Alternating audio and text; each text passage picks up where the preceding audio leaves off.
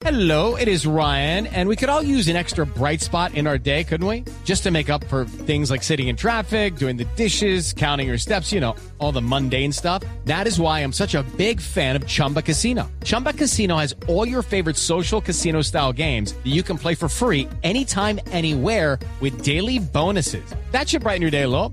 Actually, a lot. So sign up now at chumbacasino.com. That's chumbacasino.com. No purchase necessary. BGW. Void were prohibited by law. See terms and conditions. 18 plus.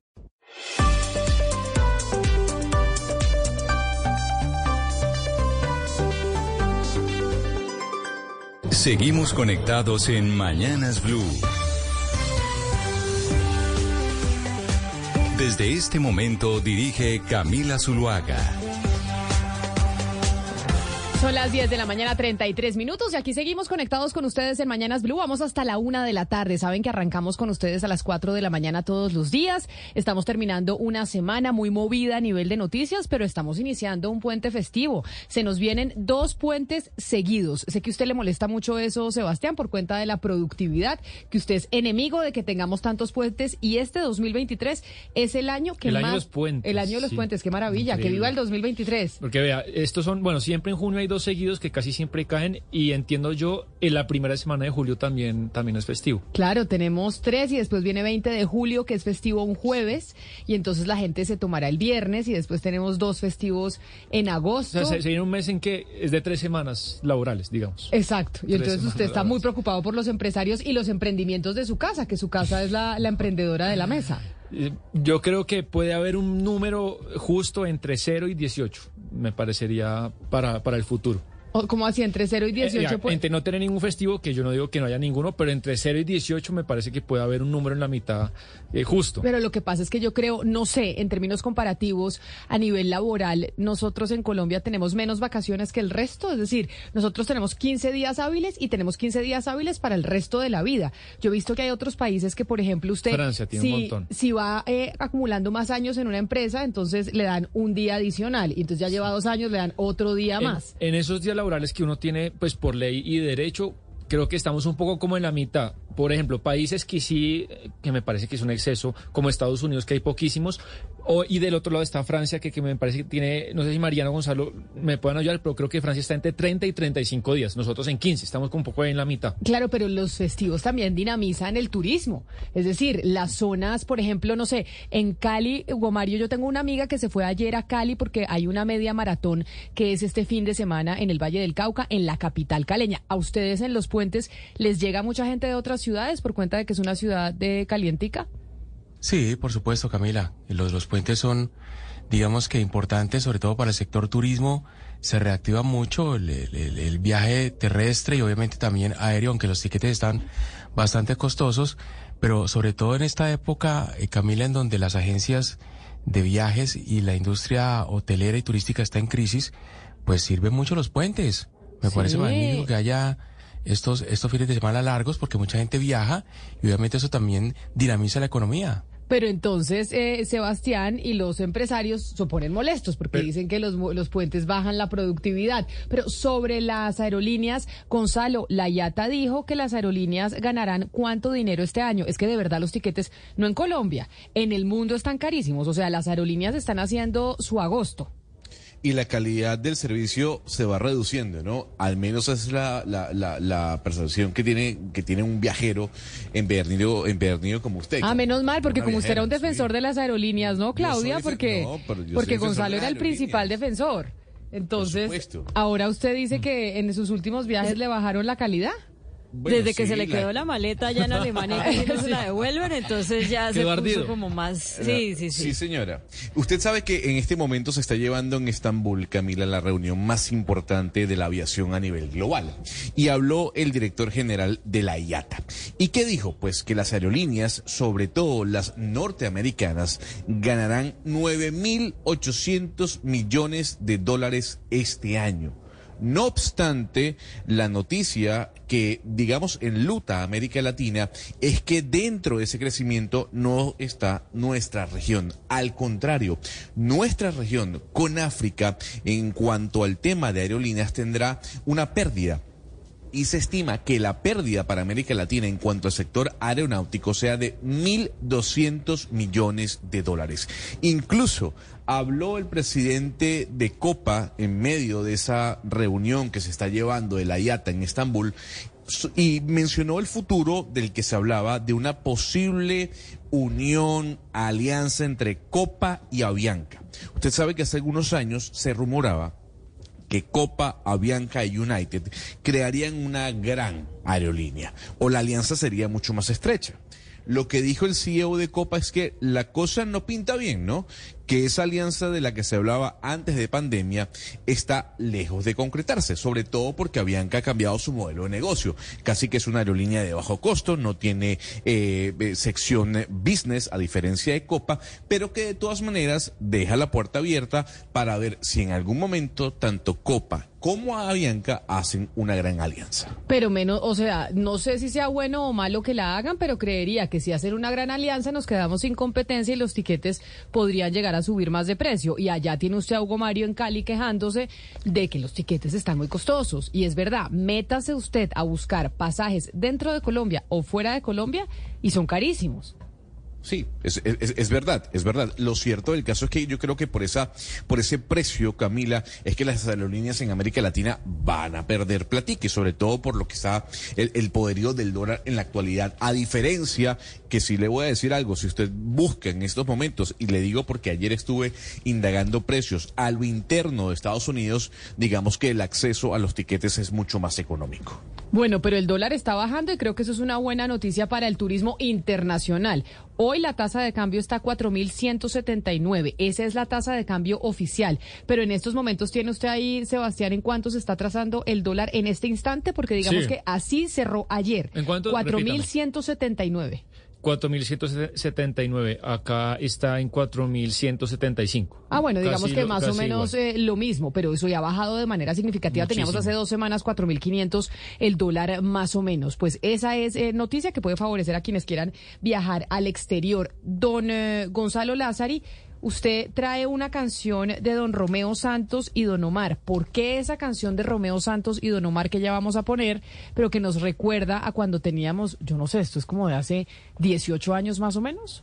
Hace, hace tiempito, ¿no? Hace tiempito, Camila, cuando empezaba a, surgir Romeo Santos como figura eh, de la música de la bachata fuera de lo que era su agrupación Aventura.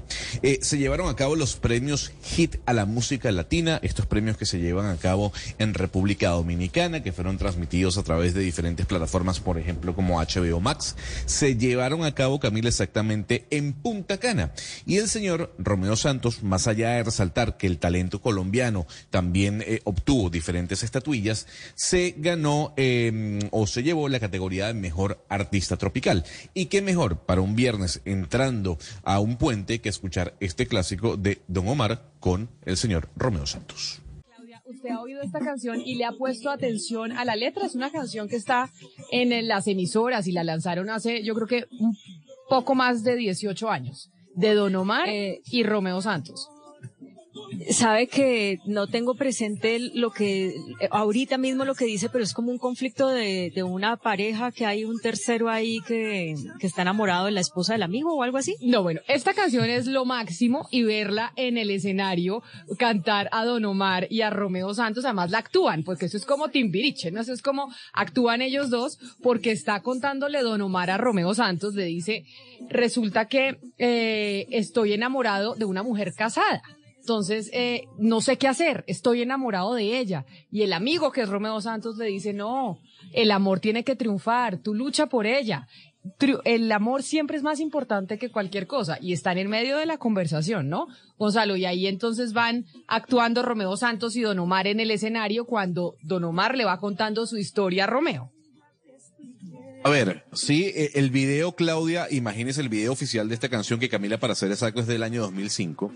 Son dos amigos, ¿no? Sentados en la barra de un bar, con par de tragos, ¿no? Echando cuentos con la historia que Camila acaba de decir. Oiga, estoy enamorado de una mujer casada, etcétera, etcétera. Incluso pasó algo, ¿no? Bueno, resulta ser que la señora en cuestión era la esposo o la esposa del amigo con el que estaba hablando Romeo Santos, o sea, don Omar. Entonces, bueno, ahí al final dice los odio los dos. O sea, es una historia, un triángulo interesante que además el video, el video es, es- es cómico, Camila. No, pero además la canción es buenísima. Óigame, Gonzalo, entonces yo estaba perfecta con el tema de los años. Si es en el 2005 que se lanzó, es exactamente hace 18 años, que yo hacía el cálculo más o menos porque yo tenía, eh, tenía 20 años en esa época, entonces por eso me acuerdo perfecto de cuando la lanzaron. Pero mire, Claudia, oiga cuando Don Omar le cuenta a Romeo que es su esposa. Eso era una pasión ahí. Claro, pero de era él sábanas. explicándole, pero lo impresionante de la canción es que es primero Don Omar contándole que está enamorado de una mujer casada y Romeo diciéndole lucha por ella. No. Y No sabía que le, que le iba a quitar la esposa siguiéndole ese consejo. Más común de lo que la gente con cree. tu mujer. eso dice mi Pero- mamá, que es más común que la amiga de uno se le meta con Ah. el marido. Todo el día mi mamá dice eso. Eso es, sí. yo- ¿Usted, pero usted se metería con la novia o la esposa de un amigo suyo? No, no, no, jamás. Pero es tampoco, no es un caso como que fuera una cosa extra, ni- no es algo exótico. Es más común de lo que la gente cree. No, creo. pues acuérdese que eso le pasó a Fanny Lu y Fanny Lu hace poco, no sé si hace poco, Claudia, pero Fanny Lu salió en medios de comunicación hablando de esa situación de lo que le pasó a ella. Y es que ella tenía a su esposo y su esposo terminó casado con su mejor amiga. Mm, sabe que yo no estaba enterada, enterada de ese cuento. Se- Sebastián no nos había contado aquí, él es el que cubre farándula criolla. Pero, pero es como lo que dicen que le está pasando a la, a Kate Middleton, ¿no? Aunque eso sí no se van a divorciar ni nada de esas cosas, Pero porque en la realeza chisme, hay otras Claudia. vainas. Eso es yo, yo confío en que sea un chisme porque me daría una tristeza. Eso es chisme, ¿no, Mariana? Usted la que está enterada de los temas del Reino Unido, dicen que la mejor amiga de Kate Middleton está con el príncipe William, pero eso son unas eh, portales de chismes, o sea, no es oficial, pues, que sepamos exactamente que la mejor amiga está metida con el esposo. No, es decir, no tenemos ni idea. Eh, eso es lo que dicen todos los tabloides, los famosos tabloides del Reino Unido, que usted sabe son súper escandalosos y les encanta hacer plata de chisme y de mentiras.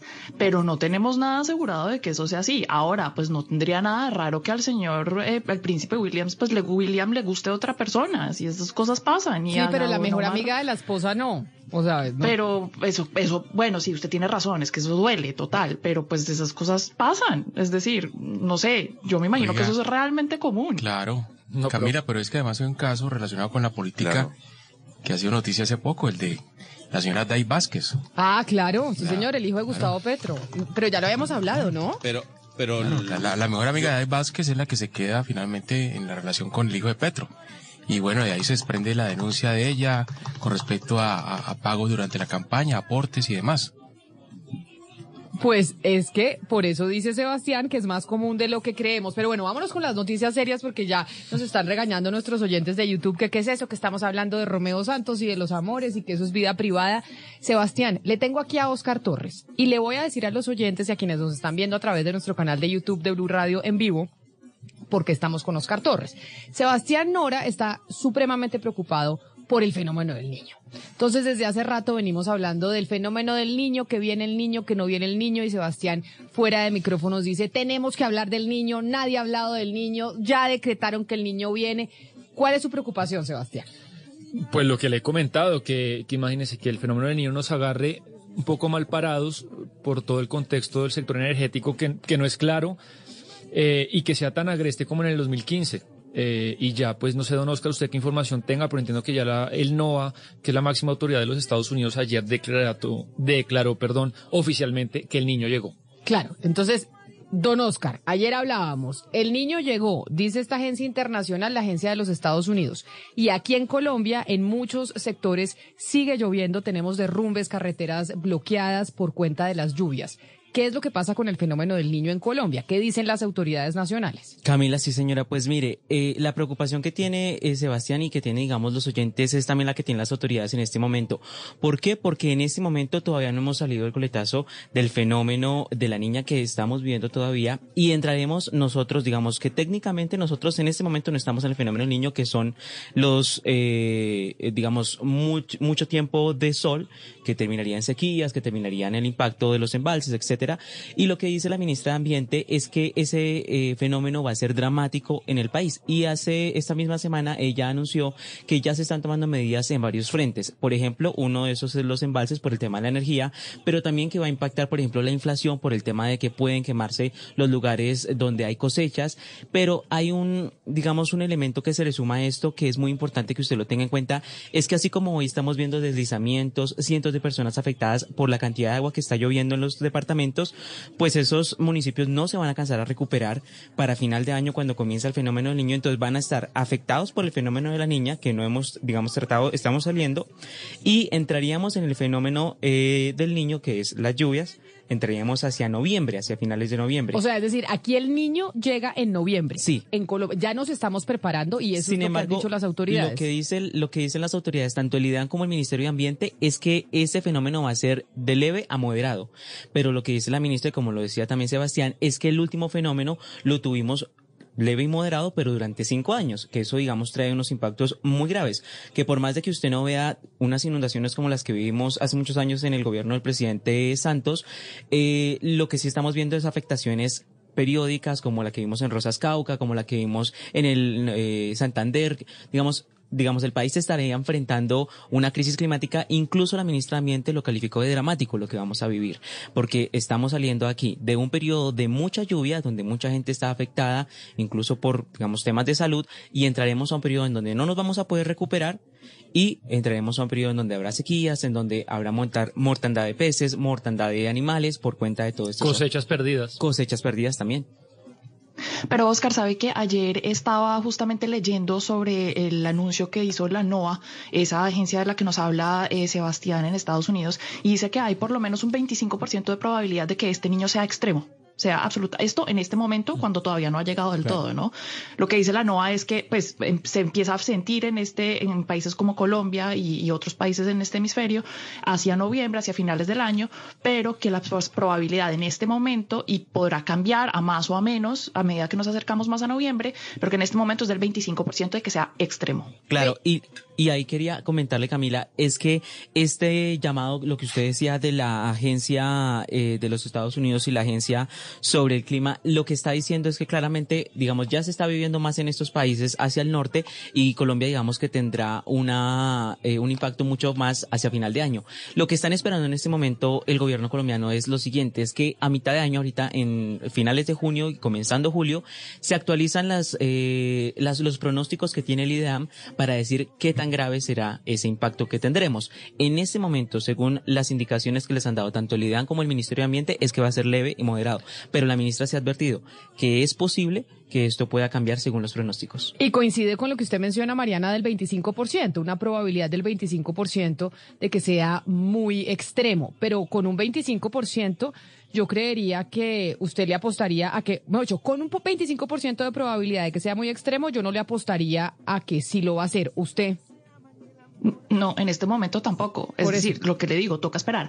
Ahora, lo que sí es, hay que ver es eh, las reservas eh, de, en nuestro país de aguas y que nos ayudan a generar electricidad, pues hay que ver en qué nivel eh, de abastecimiento, qué niveles de agua tienen usualmente se trata, es decir, las épocas de sequía en Colombia también usualmente empiezan a partir de noviembre, diciembre. Usualmente se tiene que entrar esas épocas de sequía con por lo menos un 70% en los niveles del agua. Esperemos lleguemos hasta ahí para así poder eh, pues mantener la demanda del país durante los meses de sequía que usualmente pues se acaba, se, va, se van disminuyendo los niveles del agua hasta alrededor de un 30% cuando empiezan otra vez las épocas de lluvia. Ahora, si este es un niño pues más extremo, así sea moderado y pues que dure más, que dure un año, quién sabe cuánto más, pues lo ideal sería que los niveles del agua estuvieran por encima del 70%. Los, ex, los últimos exministros de Minas y Energía no dicen que la situación es para estar tranquilos.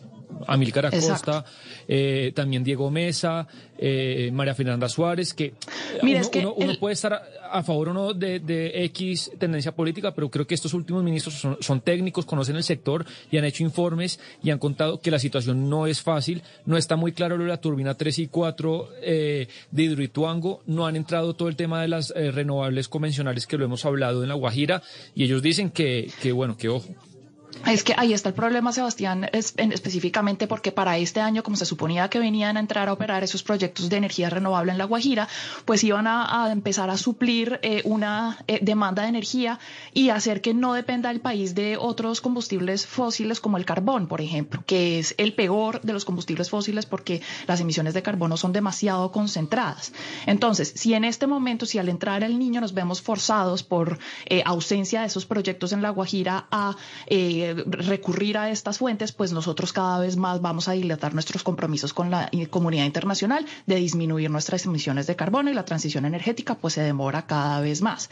Entonces, lo que sí es que el niño es impredecible, o sea, nunca se puede llegar confiado a un niño. Eso no, no se sabe con exactitud cuánto va a durar, qué tan extremo va a ser, así la NOVA diga 25, 50, 75, lo que sea, siempre hay que llegar súper bien preparado al niño. Y pues yo no sé, Sebastián, según lo que usted me dice, los expertos y los técnicos en este tema pues temen que no estemos tan bien preparados. Pues ahí la preocupación por el fenómeno del niño, igual nosotros podemos empezar a ahorrar agua. Esa es una de las cosas que nosotros como ciudadanos podríamos estar haciendo para colaborar ahorrar agua, pagar las luces, porque pues el niño viene con tarifas altas de energía y costos más grandes para nosotros en el recibo de la luz. Oscar, gracias. Bueno, Camila, muchas gracias. 10 de la mañana, 55 minutos. Y ayer era el Día del Estudiante y las protestas y disturbios y los desórdenes de orden público fueron la constante en algunas universidades públicas del país. Así lo hemos venido comentando durante toda la mañana. De hecho, ayer a través de su cuenta de Twitter, con el siguiente mensaje, decía la rectora de la Universidad Nacional, Dolly Montoya. Somos un campus en paz. Todos juntos y en comunidad debemos enfocar nuestros esfuerzos para pronunciarnos por, la, por el no a la violencia, para que así encontremos paz y equidad. Una sola voz contra la violencia. Somos Universidad Nacional. Ese mensaje acompañaba además este video de la rectora de la Universidad Nacional de Colombia por cuenta de lo que se vivió en el campus en Bogotá. Queremos informar que nuevamente nuestra Universidad Nacional de Colombia ha sido víctima de la guerra. Un grupo encapuchados entró a las 10 de la mañana a nuestro campus armado y cuando eh, captamos el movimiento extraño en la universidad, dimos orden de desalojo para proteger a nuestra comunidad universitaria. Sin embargo, tenemos que lamentar que dos patrulleros de la policía, que son José Herrera y John Rodríguez, resultaron heridos, así como nuestros trabajadores también, tres trabajadores de la universidad. Ah, para todos y sus familias, lamentamos los hechos ocurridos el día de hoy. Eh, tenemos que informar también, tenemos que repasar siempre que nuestra universidad no es un campo de guerra, que siempre hemos abogado por la paz, que no hemos llamado. Y era el mensaje que estaba mandando ayer en redes sociales la rectora de la Universidad Nacional, Dolly Montoya. Precisamente por eso y por las reacciones, por ejemplo, de la alcaldesa de Bogotá, Claudia López, y del debate que se ha generado y que se ha discutido toda la mañana sobre si deben los campus universitarios tener fuerza pública, es decir, policía, para evitar que esto suceda, es que hemos llamado a dos líderes estudiantiles para preguntarles qué piensan los estudiantes sobre esto. David Álvarez es líder estudiantil de la Universidad de Antioquia y se conecta hoy con nosotros. David, bienvenido, gracias por acompañarnos. Gracias a ti, Camila. Un saludo para todos y todas. Y también eh, nos acompaña Joseph Sánchez, líder estudiantil de la Universidad Nacional en Bogotá. Joseph, bienvenido y gracias también por conectarse con nosotros a esta hora en Blue Radio. Sí, gracias Camila buenos días pues, a todos y todas los, los oyentes. ¿Usted tiene en esa camiseta un escudo de qué? La- eh, ¿Su camiseta es de es- ese escudo de qué equipo es? Del más grande de Colombia, el Atlético Nacional. Ay, ya le iba a decir que entramos con el pie izquierdo, porque el más grande de Colombia puede ser millonario. Sí, y el fin de semana, si hacemos un punto, yo creo que nos vemos en la final con ellos.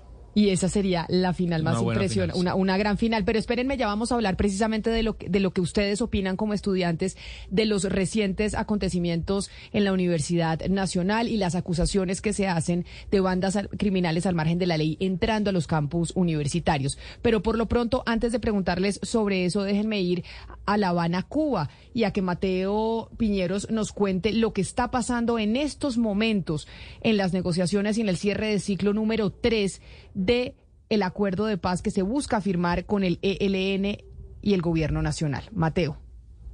Sí, señora Camila, pues ya estamos aquí en el centro de convenciones en La Habana. Aquí están reunidas las delegaciones del Gobierno Nacional y el ELN que estuvieron por cinco semanas acordando ese cese al fuego bilateral que hoy se presenta y que firmará el presidente Gustavo Petro. En este momento ya el documento fue firmado por las dos delegaciones. Los que estuvieron trabajando aquí ya eh, hacen oficial ese documento y lo que falta es que el presidente y Antonio García, el máximo cabecilla de esta guerrilla, pues lleguen a este lugar y pongan esas dos últimas firmas que falta. Empieza el cese al fuego, Camila, el día de hoy con un proceso de pedagogía en las regiones, se va a socializar por parte del gobierno y se socializa con los frentes de la guerrilla. La delegación va a ir hacia Colombia y allí pues van a presentarles a la guerrilla, a los diferentes frentes, cuáles son esas reglas de juego que van a entrar a regir. Ese es un periodo que va hasta el 6 de julio.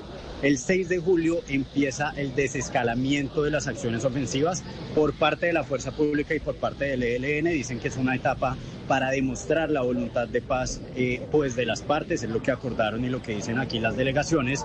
Y ya el 3 de agosto, el 3 de agosto empieza el cese al fuego con todas las reglas. El, digamos que lo que se tuvo en cuenta para pactar el cese al fuego es el derecho internacional humanitario. Cualquier infracción al DIH que se cometa durante los próximos seis meses va a ser considerada una violación al cese. Estarán verificando la Iglesia Católica, la ONU y algunos de los países garantes allá en los territorios que en los próximos días pues empezarán a desplegar esas personas que justamente van a hacer seguimiento a que se cumpla uno de los que es considerados, Camila, pues el acuerdo más importante hasta el momento en esta mesa de diálogos con el gobierno nacional. Mateo, nosotros y quienes están conectados con nosotros a, través de nuestro canal de YouTube lo están viendo, pero nuestros oyentes en las diferentes emisoras del país solo lo están escuchando. Na- explíquenos un poquito en dónde está la sede de los diálogos La Habana entre el- eh, los representantes del ELN y el gobierno nacional es cuál y quién es toda esa gente que está atrás eh, suyo esperando esa firma de Antonio García y el presidente Gustavo Petro. Sí, Camila, los diálogos como tal se realizaron en el Hotel Palco, este hotel digamos que es conocido por estos procesos de paz. Ya el ELN en otras oportunidades había estado allá, había tenido reuniones con gobiernos anteriores.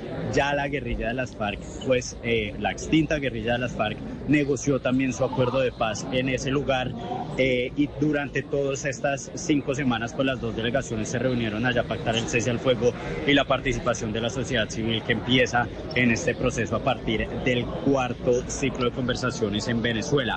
El día de hoy va a ser la firma en el centro de convenciones. Aquí pues la gente que usted ve son periodistas de medios internacionales, muchos pues que viajamos también desde Bogotá, otros con el presidente Gustavo Petro, otros que han llegado por su cuenta y pues ya las dos delegaciones, como le digo, en esta puerta de atrás están reunidas. En pocos minutos entramos y en el acto oficial en la mesa pues estarán el presidente Gustavo Petro que ya se reunió con su delegación de diálogos y Antonio García, el máximo cabecilla del ELN. El presidente Petro sostuvo reunión también con la guerrilla del, del ELN, unas conversaciones privadas con las dos delegaciones antes de presentar estos avances y con la firma ya el presidente Gustavo Petro después se reunirá con Miguel Díaz Canel, eh, su homólogo cubano, y saldrá hacia Bogotá en horas de la tarde. Allí, Camila, donde, donde dice Mateo se va a firmar el cese al juego, es donde durante años las FARC y el gobierno de Juan Manuel Santos negociaron la paz. Ahí ingresaban todas las mañanas, primero la delegación de, de las FARC en cabeza de Iván Márquez y luego la delegación del gobierno en cabeza de Humberto de la Calle Lombana. Entregaban las FARC una declaración al, al inicio de la jornada y cada semana el gobierno hablaba sobre un balance de cómo iban los ciclos. Eh, tienen mucha experiencia, digamos, ahí los cubanos para, para ese tema de facilitar eh, a las partes las las, las conversaciones y que se avancen los diálogos. Esperemos que arroje frutos pronto este tema del cese al fuego. Camila va a ser una prueba de fuego para que esa guerrilla demuestre al país que realmente los frentes obedecen a un orden eh, eh, institucional, si se puede llamar así, ¿no? O jerárquico, mejor. Entonces, si se cumple en las regiones el cese al fuego, quiere decir que el Comando Central del ELN tiene injerencia y tiene, eh, digamos, capacidad de, de mantener el control de una guerrilla unida en todo el territorio nacional.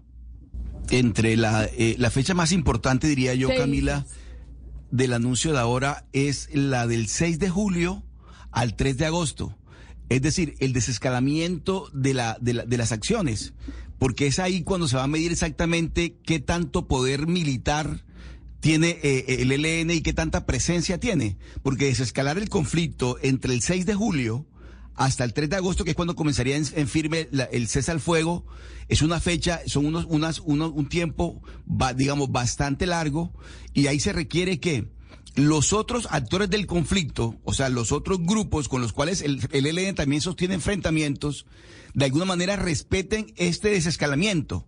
Y ahí es cuando se va a poner a prueba realmente eh, la, la- la fortaleza que tiene la negociación, o que va a tener la negociación, a partir del 6 de julio. Camila, es importante lo que nos estaba contando Mateo de que esto se va a enmarcar, este cese el fuego con el ELN, en el marco del derecho internacional humanitario y no de los derechos humanos. Esto es un poco, eh, digamos, confuso de explicar, pero es importante entenderlo. ¿Por qué? Porque los derechos humanos garantizan más derechos. El derecho internacional humanitario es algo que es, es digamos, acepta ciertas violaciones algunos derechos, eh, no todas, y existe precisamente para situaciones de guerra o situaciones de conflicto. Entonces, ¿eso qué quiere decir? Y por eso va a ser muy importante ahorita que lean esa declaración entender cuáles derechos sí se pueden violar en el marco eh, del cese al fuego, ya que esto se va a hacer con los parámetros del derecho internacional humanitario. Por ejemplo, el derecho internacional humanitario que eh, no que no permite, por ejemplo, no permite usar minas antipersonas, no permite usar armas que dejen a las personas que las enseguezcan, eh, ese tipo de cosas no se pueden hacer en ninguna circunstancia. Pero hay otros derechos que en el derecho internacional, internacional humanitario sí se pueden violar. Vamos a ver cuáles son los que contempla este cese al fuego. Pues Mateo, cuando llegue el presidente Gustavo Petro y Antonio García a esa sede en donde está usted en La Habana, nos avisa para ver qué otros desarrollos hay en estos momentos en el cierre del tercer ciclo de las negociaciones de paz entre el gobierno nacional y esa guerrilla. ¿Le parece? Bueno, creo que Mateo se... Listo, sí señora Camila, aquí estaremos pendientes entonces. Vale, muchas gracias. 11 de la mañana, seis minutos. Y mientras se dan esas negociaciones y el presidente Gustavo Petro está en La Habana, Cuba, pues hemos escuchado y hemos leído sobre todo los comentarios de la alcaldesa Claudia López sobre la situación en las universidades públicas, principalmente en la Universidad Nacional de Bogotá y las denuncias alrededor de cómo hay infiltrados y hay gente de organizaciones al margen de la ley entrando a hacer y a atacar, por ejemplo, policías dentro del campus universitario. Por eso, Joseph, usted que es líder estudiantil de la Universidad Nacional y sigue conectado con nosotros, quería preguntarle sobre esas declaraciones que hemos leído y escuchado también de la alcaldesa Claudia López. Bueno, primero que todo yo quisiera aclarar que pues ese es un debate que en principio le corresponde a la comunidad estudiantil, a la comunidad universitaria y que yo acá vengo a plantear precisamente es una lectura sobre lo sucedido, sí, pero que pues eh, en efecto el movimiento estudiantil es un movimiento bastante eh, heterogéneo en el cual participan múltiples lecturas sobre lo sucedido y pues allí en nuestros escenarios democráticos y de base es donde pues precisamente se plantearán pues las posiciones correspondientes. Pero pues yo creo que hay que rechazar tajantemente pues las declaraciones eh, que arroja la alcaldesa Claudia López, que no, la verdad no me sorprenden, no son nuevas, o sea, se ha caracterizado por estigmatizar, macartizar al movimiento estudiantil, por señalar que hay eh, elementos eh, infiltrados y ajenos a la comunidad universitaria. Incluso eso se empalma también con, con el Pero Joseph, que- eso quiere decir que usted, que usted, que usted como líder estudiantil lo que menciona es que esto que ha dicho la alcaldesa Claudia López de que infiltrados del ELN y de las disidencias de las FARC que están entrando a la comunidad eh, académica y que están entrando a los campus, ¿no es cierto? Es decir, desde el movimiento estudiantil, ¿se desestima que eso sea cierto? No, pues ahí, yo en principio quisiera plantear eh, qué se entendería como infiltración, digamos, porque si uno se aboca en el marco del debate histórico, pues uno ubica que las insurgencias, digamos, el, el ELN, el M19, pues históricamente surgen en contextos universitarios. Entonces, en, en esa medida no es que la insurgencia infiltre las universidades, sino que pues históricamente en los 70 pues nace en este contexto. O sea, y Pero- en términos pero, Joseph- ajenos al, al- a la comunidad universitaria en cuanto, digamos, a agentes que resulten externos, etcétera, etcétera, etcétera. O sea, pues eso ya el debate competente pues le respondes a las debidas autoridades, ¿sí? O sea, Pe- uno pero justamente, Joseph, la X o Y persona, X o Y movimiento, pues eh, responde a X o Y cosas. Y eso, eso Eh, es Joseph, bastante permítame- y estigmatizas al conjunto de la comunidad estudiantil y al conjunto de la comunidad universitaria. Pero fíjese, Joseph, es que Joseph, permítame interrumpirle. ¿Nos oye?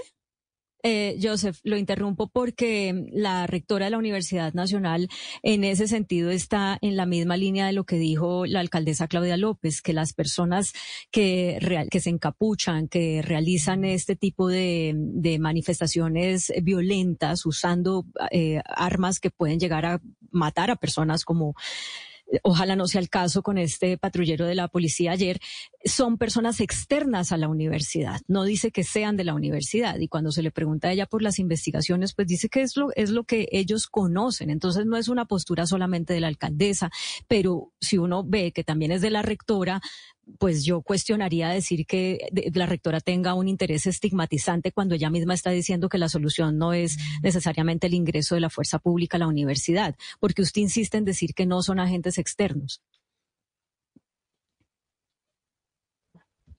el debate qué agente es externo, qué agente no es externo, o sea, digamos, en señalar precisamente las, los- las acusaciones que ella utiliza, eh, pues eso le corresponde a las autoridades competentes, ¿sí? No pueden arrojar declaraciones al aire, o sea, en eso va mi punto, de decir es que esa actividad, esa manifestación, etcétera, etcétera, etcétera, está en el marco de la influencia de X o Y actor armado. O sea, es una declaración sumamente irresponsable y que pone en riesgo la vida del conjunto de, de la comunidad estudiantil. O sea, eso sí es, es un, un elemento que pone en riesgo la integridad física, emocional, etcétera, del conjunto de la comunidad estudiantil y la comunidad universitaria. Y repito, eso no es algo nuevo. O sea, históricamente se ha estigmatizado a las universidades públicas y a las universidades en general, pues en la medida de que responden y se organizan en torno pues a transformar las condiciones de vida, no solo del- de la misma comunidad universitaria,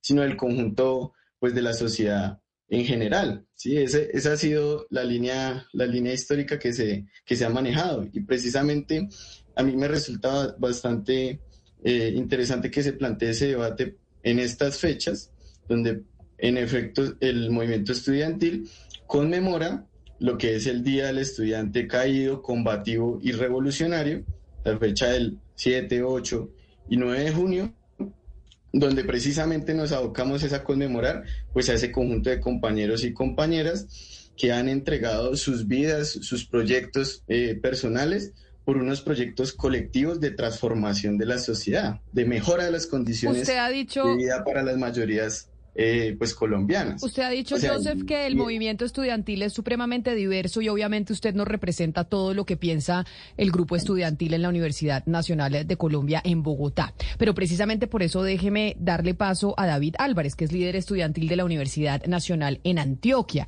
Y si, David, usted coincide con lo que dice Joseph, que realmente no se puede decir que aquí hay infiltraciones en la universidad pública porque los movimientos guerrilleros se han gestado en la universidad pública y que ahí han surgido precisamente las diferentes guerrillas, el ELN, las FARC, el M-19, y que por eso no se puede hablar de infiltración, sino que básicamente el movimiento insurgente, pues realmente se crea y nace en la universidad pública.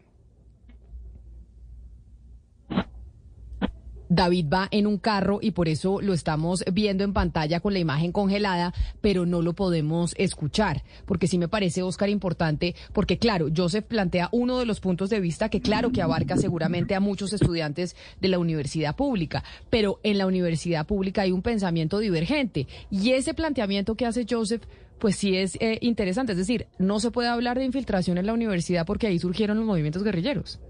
Pero mire, Camila, qué interesante el planteamiento que hace Joseph, porque efectivamente, claro, por ejemplo, en el caso de la Universidad Nacional, el padre Camilo Torres, que es el, el, el, el fundador de la Facultad de Sociología de la Universidad Nacional, pues termina después en, las filas del ELN. Y muchos casos se han conocido en, en, lo que tiene que ver con ese vínculo que se da entre los movimientos subversivos, sobre todo en los 60 y 70, y lo que ocurre después. Pero también hace Joseph un, hace mención del Día del Estudiante Caído que también fueron esos estudiantes que se le revelaron a, a, a Rojas Pinilla y uno de ellos murió en esos en, es, en, esa, en esas protestas y por eso conmemoran esta fecha. Pero yo le quiero preguntar sobre esto, sobre esa, eso que usted ha hecho, ese planteamiento que usted ha dado hoy sobre los vínculos eh, históricos que se ha dado con la universidad pública y, grupos subversivos, para preguntarle lo siguiente, ¿por qué esos estudiantes que no tienen nada que ver con esos grupos, eh, eh, hoy en día, grupos subversivos, ¿por qué no denuncian la presencia de esos grupos dentro de la universidad? Eso, ¿por qué, digamos, esos encapuchados, esa gente que está allí, que causa tanto, tanto mal a la propia universidad y a la propia comunidad universitaria, ¿por qué no son denunciados por quienes dentro de la universidad los conocen y saben de ellos? Yo creo que eso es un falso debate porque precisamente, eh, primero, se está queriendo asociar que todo grupo clandestino obedece a como a cierta línea de la insurgencia, X o Y insurgencia, ¿sí? Y eso no, no se, puede, no se puede afirmar, ¿sí? Eh, y segundo, en, en, torno a las denuncias, pues el carácter de las colectividades que salen a, a ejecutar ciertas acciones pues eh, precisamente es de carácter clandestino. O sea, ¿quién, quién sabe quién, quiénes son? Pues esta tarea le corresponde precisamente pues, a las autoridades. Eh, y yo creo que el debate se está, se está desviando demasiado en términos precisamente como de condenar X o Y acción, cuando pues en efecto eso no, no se puede resolver aquí. Y es una discusión que en el caso de, de la Universidad Nacional, pues le corresponde a la comunidad universitaria como tal. O sea, ni yo ni, ni Dolly puede salir a decir esto es lo que se debe hacer, esto es lo que se piensa, sino que precisamente se tiene que resolver a través de un ejercicio democrático, con el cual eh, ahí quisiera pues apuntar que la rectora Dolly pues es bastante incongruente con ello, en la medida que sale a decir que su administración siempre está en la vía eh, del diálogo y de resolver los conflictos eh, cuando esto no es cierto. Cuando nosotros este semestre en la CE Bogotá, pues eh, tuvimos un paro estudiantil en, en, términos de abocarnos a la construcción de una constituyente universitaria que precisamente amplíe los ejercicios de participación democrática, que en realidad exista democracia al interior de la universidad. Y ella en ningún momento se apareció, en ningún momento hizo eh, declaración alguna. Y por el contrario, eh, en el Consejo Superior Universitario eh, ha estado posicionando y bajo todas las, las garantías que Yo se sé. han firmado a través de su supuesto delegado, que era el vicerrector eh, de la sí. sede de Bogotá, José Ismael Peña. Entonces, eh, es bastante incongruente esto. Bueno, Joseph, yo, yo supongo que usted, eh, desde las personas que cree, como también todos los de la mesa lo creemos, que la universidad pública es un elemento muy importante de lograr equidad social. Al final, trata de darle buena educación a personas que no podrían tenerla de pronto en las grandes universidades privadas. Y en ese sentido, este programa que estamos haciendo, yo creo que los medios de comunicación lo han hecho 30 años, eh, de incidentes, de paros, de peleas con la policía, con el SMAT. Yo le pregunto, o le invito a una reflexión de que de pronto sumar, y esto está súper estudiado por una académica de la Universidad Javeriana, la cantidad de horas y días y de semestres que pierden los eh, estudiantes de universidad pública y también de colegio público, en este caso no es el suyo, eh, sería por las personas de FECODE, la cantidad de horas que se pierden por una minoría. Y usted compara eso con los estudiantes de universidades o colegios en concesión y de universidades privadas y ahí se sigue exacerbando la desigualdad social que yo creo que usted también le debe molestar mucho. No sé si esa reflexión la tenga de la cantidad de clases y horas de, que, estudiantes pierden, que no tiene nada que ver con los insurgentes, ni con las protestas, ni con los paros, pero que terminan siendo perjudicados por esta dinámica de perder clases y de paros y de todo. Eh, eh, quería oír su respuesta respecto a eso. No, sí, ahí nuevamente se está planteando otro, otro falso debate. No, pero ocurre. Pero es que esto, esto, ocurre, Joseph. Son horas que se no, pierden sí, pero, todo el tiempo. O sea, déjeme responder, Claro, por favor. Con todo respeto, déjeme Sí, sí. responder. Es un falso debate en la medida que su merced dice que se pierden, que se pierden clases, pero pues precisamente eh, cuando se para, por lo menos desde el ejercicio de lo, de lo universitario, pues una de las cosas que uno se, que uno se pelea a la hora de que va a, a desescalar el paro es la recuperación de las semanas de las semanas de clase que se, que se perdieron. ¿sí? Eso hace parte, digamos, de las, de las garantías académicas. Es decir, que no se pierden eh, clases eh, ni horas, etcétera, etcétera, etcétera, porque al final de que uno eh, pues logra los objetivos que quería alcanzar mediante el paro, pues desescala la movilización y luego nuevamente ingresa a clase. Pero Joseph quiere decir entonces que en la Universidad Nacional por cuenta de las manifestaciones nunca se han cancelado semestres, nunca se han perdido clases, que estudiantes que normalmente están programados para estar cuatro años en la facultad terminan estando seis. ¿Eso no pasa? Es, sí pasa, pero eso es otra vez nuevamente a, otra, otra falsa asociación entre A y, B, ¿sí? Digamos, las condiciones del, del estudiantado, eh, las mayorías, pues son mayorías trabajadoras, ¿sí? Y precisamente ese elemento de tener que trabajar y estudiar obedece a que una carrera que en principio pues se plantee cinco años, pues se tenga que extender mucho más porque es que el problema no es solo que nosotros vayamos a estudiar y aprender y claramente abocarnos a transformar esta sociedad que tanto lo necesita, sino que pues también tenemos que subsistir y nosotros no podemos estudiar con hambre. Y bueno, y lo hacemos, ¿sí? Y por eso que no podemos estudiar con hambre, pues es que nosotros también nos abocamos a la movilización. Por eso que nosotros no podemos estudiar sin un trabajo digno, nos abocamos a la movilización porque prácticamente la única salida que nosotros tenemos como jóvenes eh, trabajadores para, para, estudiar, pues es estallarnos completamente y eso en últimas termina pues desgastando nuestros proyectos de vida y alargando también la, la carrera universitaria. Y precisamente esto es lo que busca solucionar pues la movilización y la organización estudiantil. ¿Y ustedes sienten que la organización y la movilización estudiantil tiene que seguir llevándose a cabo en el gobierno actual, en el gobierno de Gustavo Petro que ha prometido el cambio y que contó incluso con gran apoyo del movimiento estudiantil?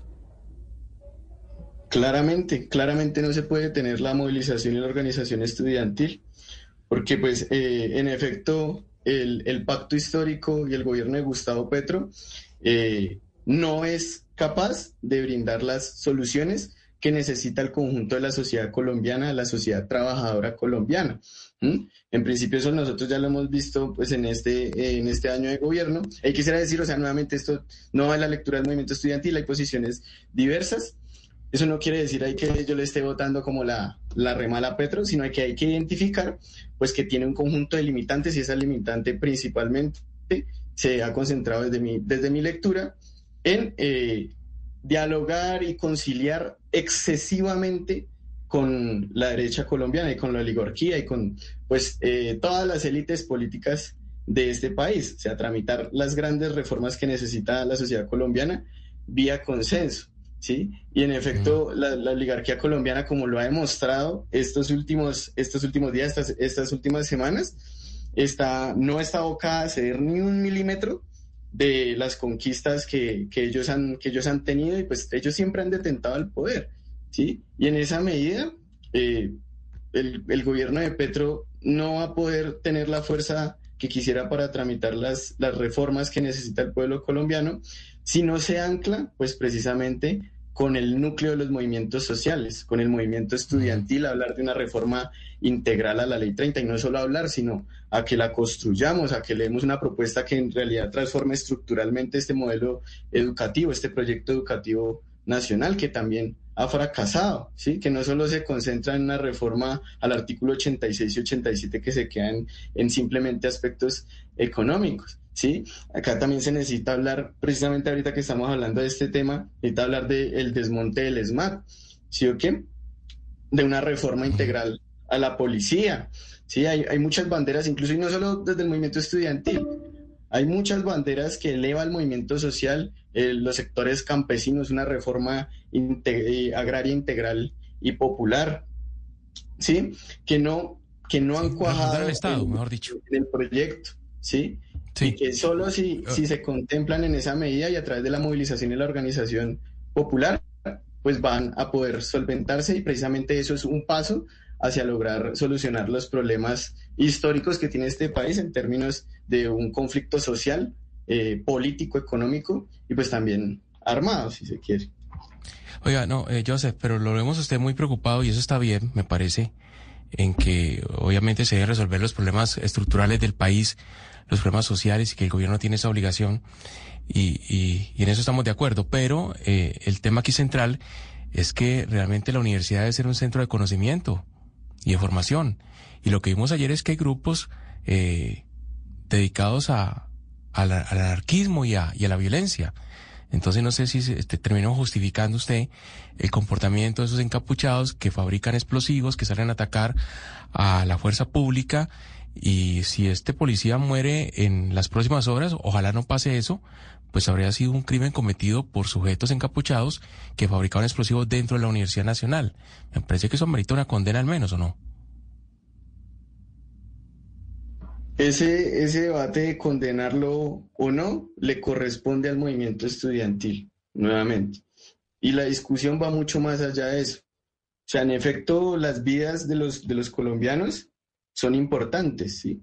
Pero están atra- atravesadas, o sea, todas nuestras vidas están atravesadas por un conflicto histórico, político, social, económico, etcétera, etcétera, etcétera, que se refleja de múltiples, de múltiples maneras. Y la universidad, pues tampoco es un escenario ajeno pues a, a ese conflicto político, social, económico, Claro, Joseph, etcétera. antes de la, pre- de la pregunta de mi Y sí, compañera Claudia Palacios. A resolver esos problemas. Claro. Tiene que ser una universidad abierta, no nos la pueden estar cerrando, porque hoy, hoy, hoy amanecimos con la Universidad Nacional cerrada, ¿sí? Y eso no es solo un pro- problema en términos de la conmemoración del Día del Estudiante Caído, Revolucionario, etcétera, etcétera, etcétera, sino es un problema también en el hoy de cómo nosotros entendemos la universidad, pues en términos de que sea un espacio de debate, de pensamiento, de, de crítica, de autocrítica, pues en, en la ruta de, de transformar a la, a la sociedad colombiana. Si no Joseph, ¿usted solución estudia? cerrar los espacios. Joseph, antes de la pregunta a mi compañera Claudia Palacios, varios oyentes que están conectados con nosotros a través de nuestro canal de YouTube de Blue Radio en, en vivo me preguntan, ¿usted qué estudia y en qué semestre va?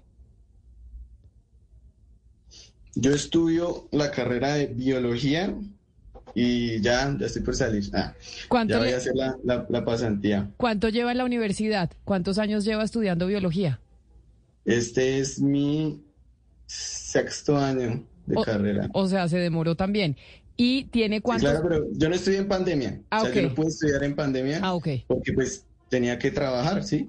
Claro. De hecho, he tenido que trabajar en varios momentos de la carrera. Sexto año de biología, Claudia. Estudia Joseph, que ya va a hacer la pasantía y sale de la Universidad Nacional. Sí, Joseph, eh, en línea con lo que le había preguntado a mi compañero Hugo Mario Palomar y también eh, eh, haciendo referencia al trino que puso esta mañana el presidente Gustavo Petro, en que en Colombia no se podían seguir matando los jóvenes eh, entre ellos, eh, así unos estuvieran uniformados y otros no. Eh, y, la, y el cuestionamiento que hacía la rectora de la universidad que decía, mire, en mi época, porque ella estudió allá, ¿no? Eh, en mi época también hacíamos manifestaciones, pero no había este nivel de violencia.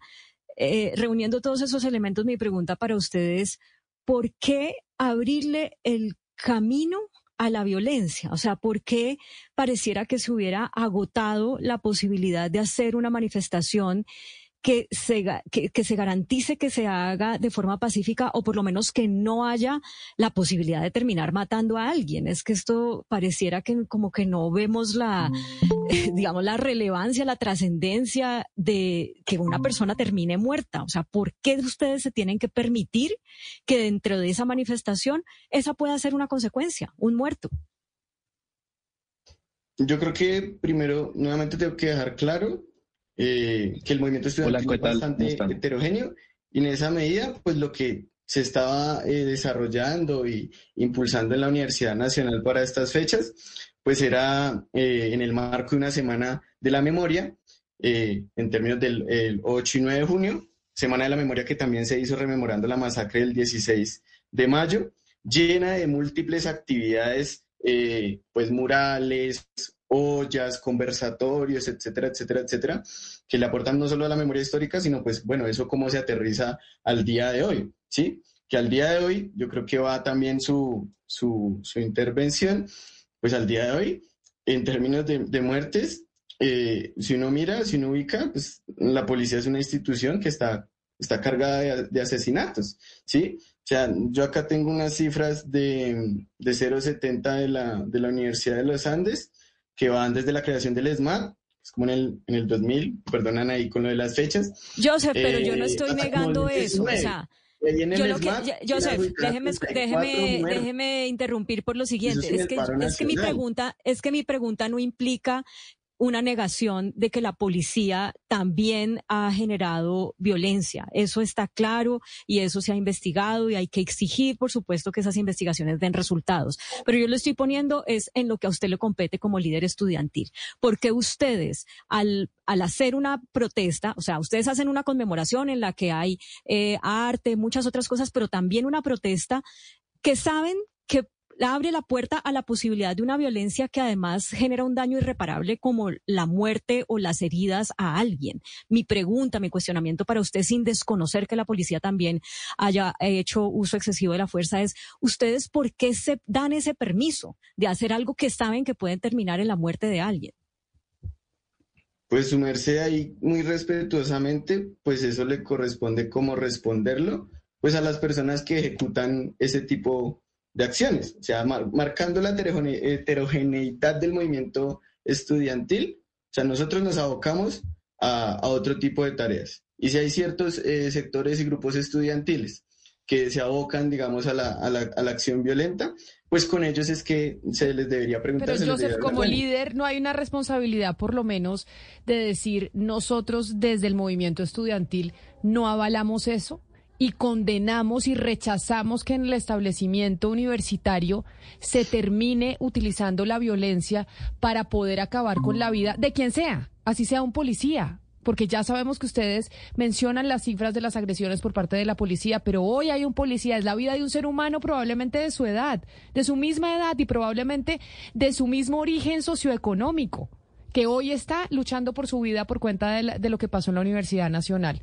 Como líder estudiantil, no solo usted, sino otros, no tienen como la responsabilidad también de llevar a los al- a sus compañeros a decir, oiga, rechazamos tajantemente esto y lo denunciamos sin que esto implique que se acabe la protesta. Su merced, como yo lo he mencionado en diversas ocasiones acá, pues en el espacio, o sea, eso no, no me compete a mí, sino que le compete a los órganos democráticos, decisorios, legítimos de la comunidad estudiantil, la comunidad universitaria. Y esos son las asambleas estudiantiles.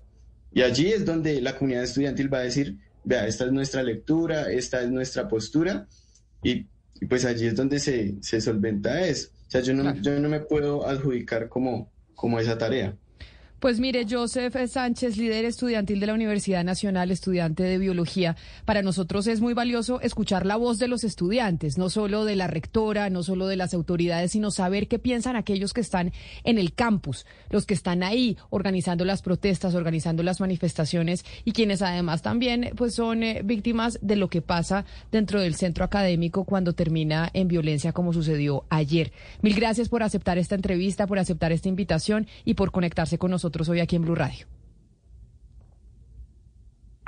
Hasta luego, Camila. Muchas gracias y pues un saludo cálido pues a todos los oyentes que me escucharon. Un saludo muy especial, David Álvarez, líder estudiantil de la Universidad de Antioquia. También lo queríamos escuchar pero la- y ver, pero lamentablemente tuvimos problemas con el sonido y la, colex- y la conexión. Esa es la voz de los estudiantes, no es la representación como él le dice y me parece que es importante dejar claro, Hugo Mario, que las voces en la universidad son diversas. Esta es la voz de uno de los estudiantes que seguramente Sí. representa pues a pero no todos piensan igual. Sí, Camila, pero yo sí creo, bueno, es mi posición, seguramente él desde su visión como estudiante tendrá una diferente, pero por más historia que exista de guerrillas que se han eh, forjado en las universidades públicas de Colombia, por más diversidad de pensamiento que exista al interior de la comunidad educativa en una universidad pública de Colombia, pues nada justifica que estos grupos, como el de ayer, de encapuchados, terminen eh, con artefactos explosivos atacando a, a otros colombianos. ¿no? Eso creo que es un hecho violento que no se justifica. Yo sí insisto, la universidad es un centro de conocimiento, van los colombianos ahí a aprender, la universidad pública le da la oportunidad de formarse a muchos ciudadanos que no tienen posibilidades ni recursos para acceder a otro, a otro espacio de formación y creo que deberían aprovecharlo de esa forma. Lástima que sigan estos grupos eh, ilegales, porque son ilegales, pues generando estos caos, afectando la, la misma eh, educación que ahí se imparte y obviamente pues atentando contra la vida de personas como en este caso de este policía.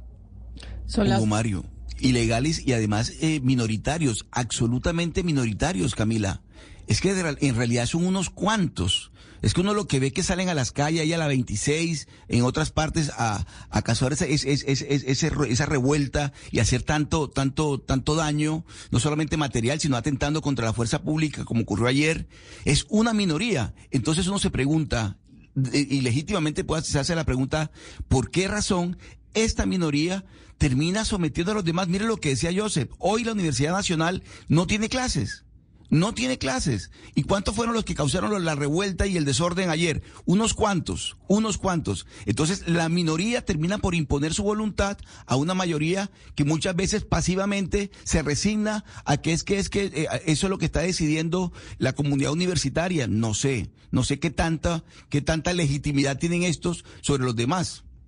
Pues por eso era importante oír una voz, claramente, y él, lo, él insistió en decir, mi voz no representa a todos los estudiantes, pero es una voz importante porque nos muestra cómo están pensando algunos de, de, los, de las personas que están dentro de la universidad pública, no solo en Bogotá, sino también en Antioquia y en el resto del país. Nos vamos a hacer una pausa y ya regresamos aquí en Mañanas Blue.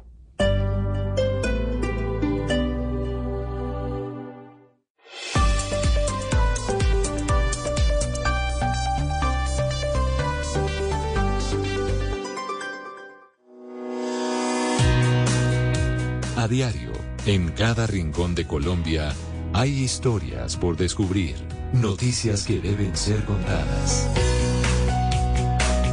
En Mañanas Blue, un recorrido por las regiones con la Federación Nacional de Departamentos. 11.36 minutos y sí, es momento de hacer recorrido por Colombia, porque también a través de la radio y ahora a través de nuestro canal de YouTube recorremos y conocemos el país. Ayer estábamos en el departamento del Guaviare y usted, Sebastián, que es enemigo de los puentes. No, no, enemigo. moderador. moderador de los puentes. Que usted si fuera, no voy a votar por usted. Si usted fuera congresista, usted iría en contra de Emiliani. Diría, vamos a, tener menos puentes. No, le tocaría hacer una dictadura, porque si vamos a la democracia, perdería siempre. Pues es que como se vienen ferias y fiestas, se vienen porque estos puentes también vienen acompañados de ferias y fiestas. En las ferias y en las fiestas de nuestro país, se viene el San Pedro, por ejemplo, que es una gran fiesta, pues se toma mucho trago. Y se fuma mucho cigarrillo. ¿Usted en los puentes toma más trago y fuma más de lo habitual? No, yo no fumo. Ah, usted no fuma, pero yo lo he visto fumar. Bueno, pues algún cigarrillo de, vez en cuando. Pero usted no fuma, Sebastián, si yo, o dejó de fumar hace poco. Eh, en algún momento fumé, pero no, ya no fumo. Y algún trago sí, algún trago, bueno, whisky me gusta. En puentes se toma más trago que, que en otras épocas. Y por eso hemos querido llamar a David Jaramillo, que es el jefe del programa anticontrabando de la Federación Nacional de Departamentos, porque mucho ojo, en estas ferias y fiestas, claro, como la gente consume más licor, como consume más cigarrillo, pues obviamente el tema del contrabando y de las bebidas alcohólicas y cigarrillos que entran ilegalmente al país también aumentan. Por eso, doctor Jaramillo, bienvenido. Mil gracias por estar con nosotros hoy aquí en Mañanas Blue. ¿Cuáles son las medidas que se van a tomar con miras a estas ferias y fiestas que ya empezamos en Colombia? Un saludo para ti, Camila, y para Nicolás, y para las personas que nos escuchan. No, durante estas festividades que tenemos la Feria Ganadera en Córdoba, del 12 al 19, después tendremos los puentes de San Juan y San Pedro Huila y Tolima, estamos haciendo una invitación a todas las personas a que efectivamente identifiquen productos legales desde el programa anticontrabando de la Federación Nacional. Pero le voy a pedir un favor, doctor Jaramillo, es que lo estoy oyendo súper lejos. Lo veo divinamente. Usted en el canal de YouTube se ve perfecto, pero lo, pero lo oigo lejos. Si me ayuda con su celular, me lo, lo iríamos mejor y nos parece importante porque usted nos dice que la ciudadanía tiene que aprender a identificar los productos que son legales, incluso pues también por, por su propia salud. Sí, ese es el primer factor que venimos promocionando desde la Federación Nacional de Departamentos, el tema de salud. No sé si recuerden el tema de Cabañita que se vivió en Suacha y en, y en Bogotá, que costó la vida de 44 personas en diciembre, de este, en diciembre del año pasado.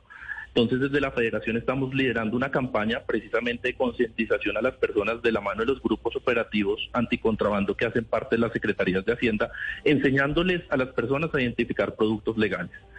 ¿Y cómo los identificamos? Porque se vienen las ferias y fiestas, la gente ya está empezando a hacer el mercado para comprar el trago que se va a llevar o que va a utilizar en estos fines de semana que son largos.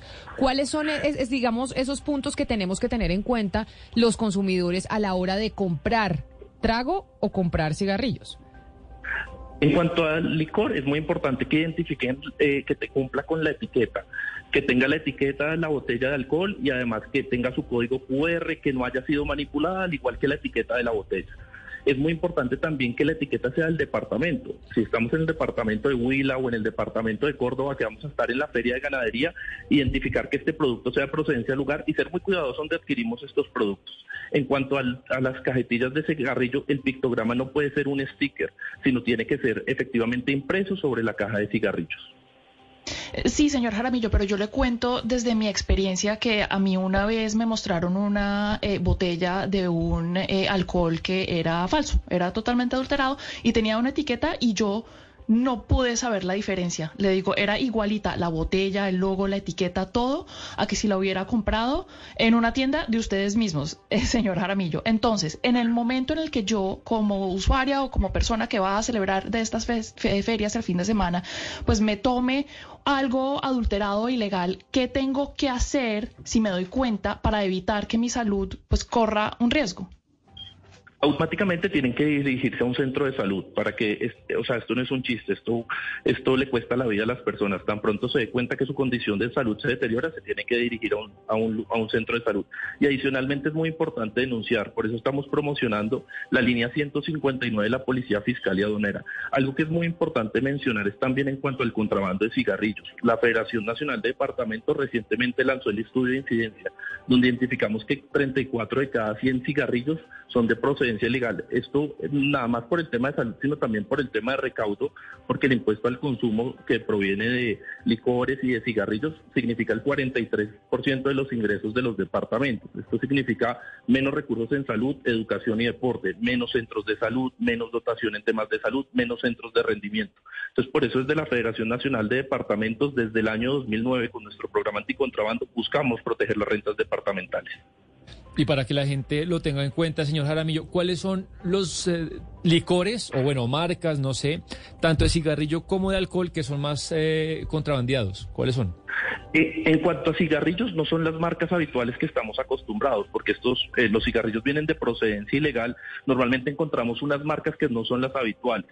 Encontramos marcas como Rumba, Ibiza, y que efectivamente ni siquiera tienen fecha de vencimiento y no tienen pictograma.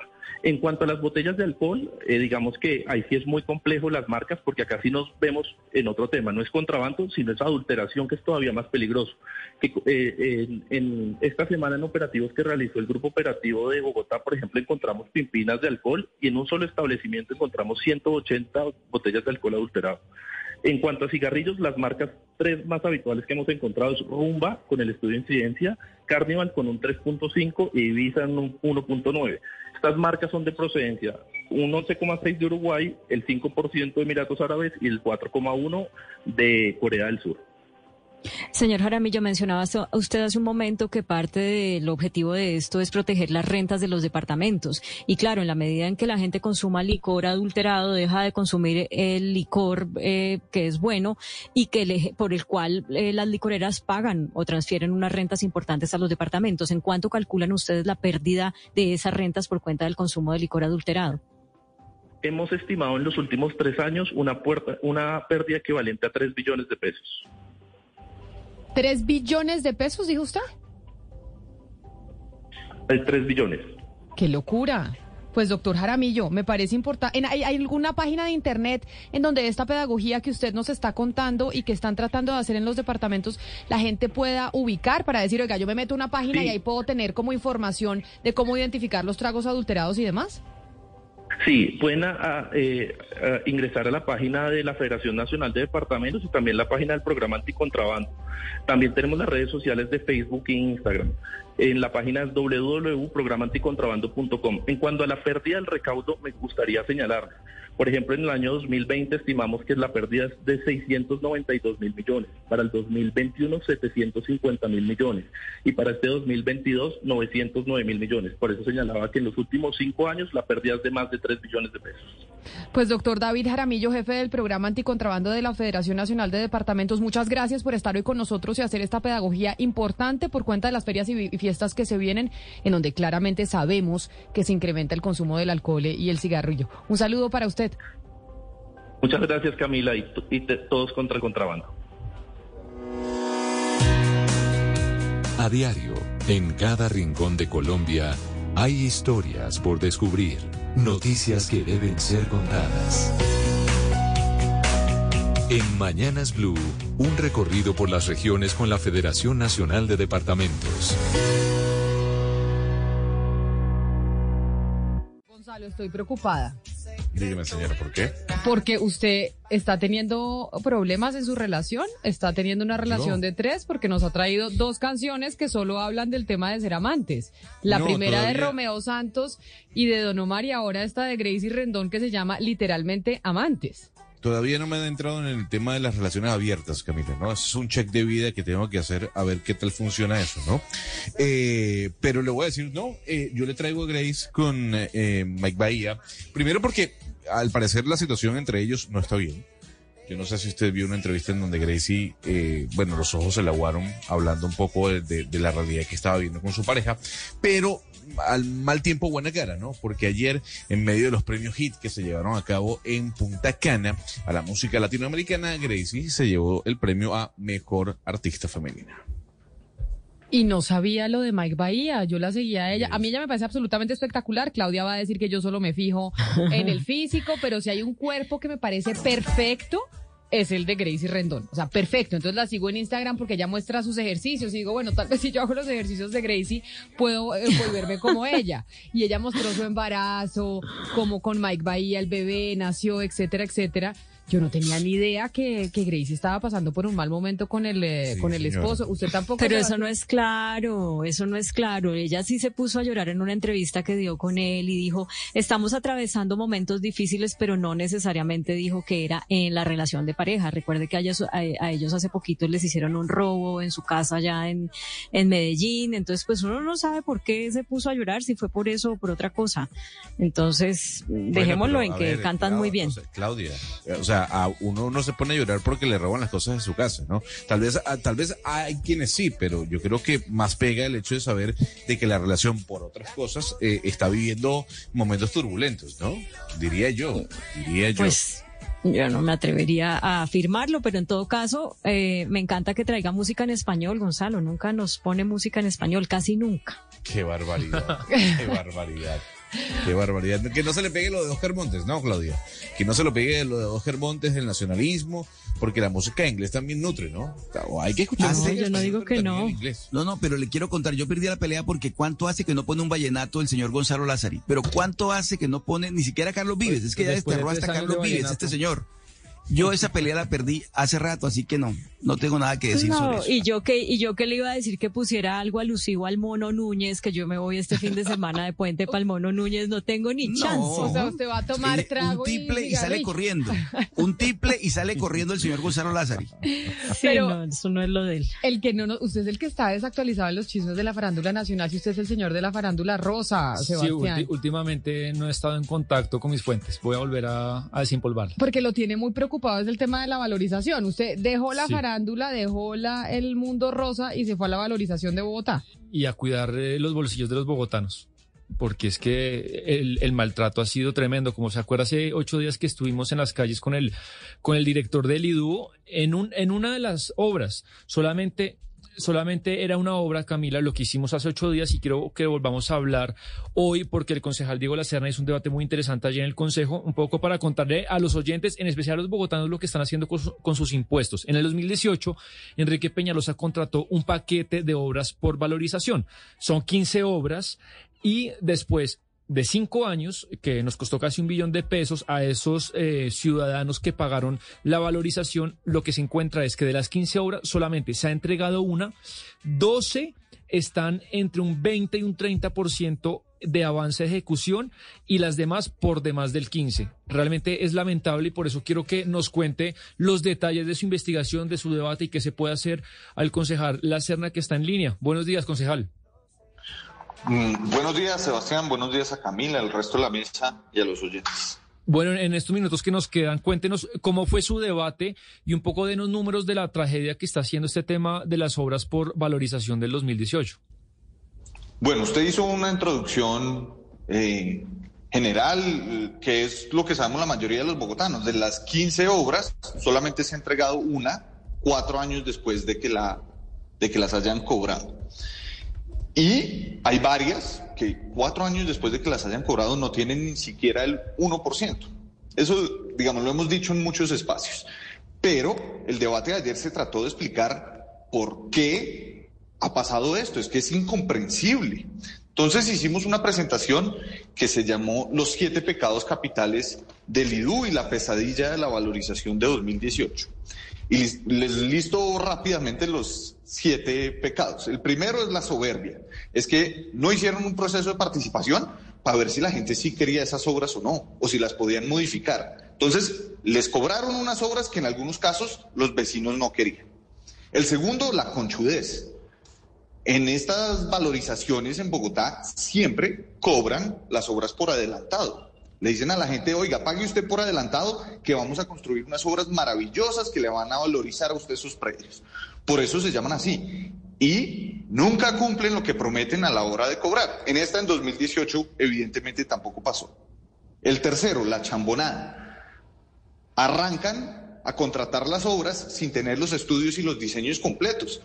Si hacen eso, pues es imposible que salgan bien. El cuarto, la miopía contratan unos contratistas que no tienen experiencia en hacer la clase de obras o, quebrados que están como, firmando. Como pasó en esta obra de la 73 y de la 81 eh, que tenía tres tramos, que, que se la entregaron cuando estaba quebrado, entiendo yo. Sí, Grotco Ingenieros, el contratista de la calle 85, de la calle 79 y de la calle 73, estaba en proceso de reorganización cuando se ganó la obra.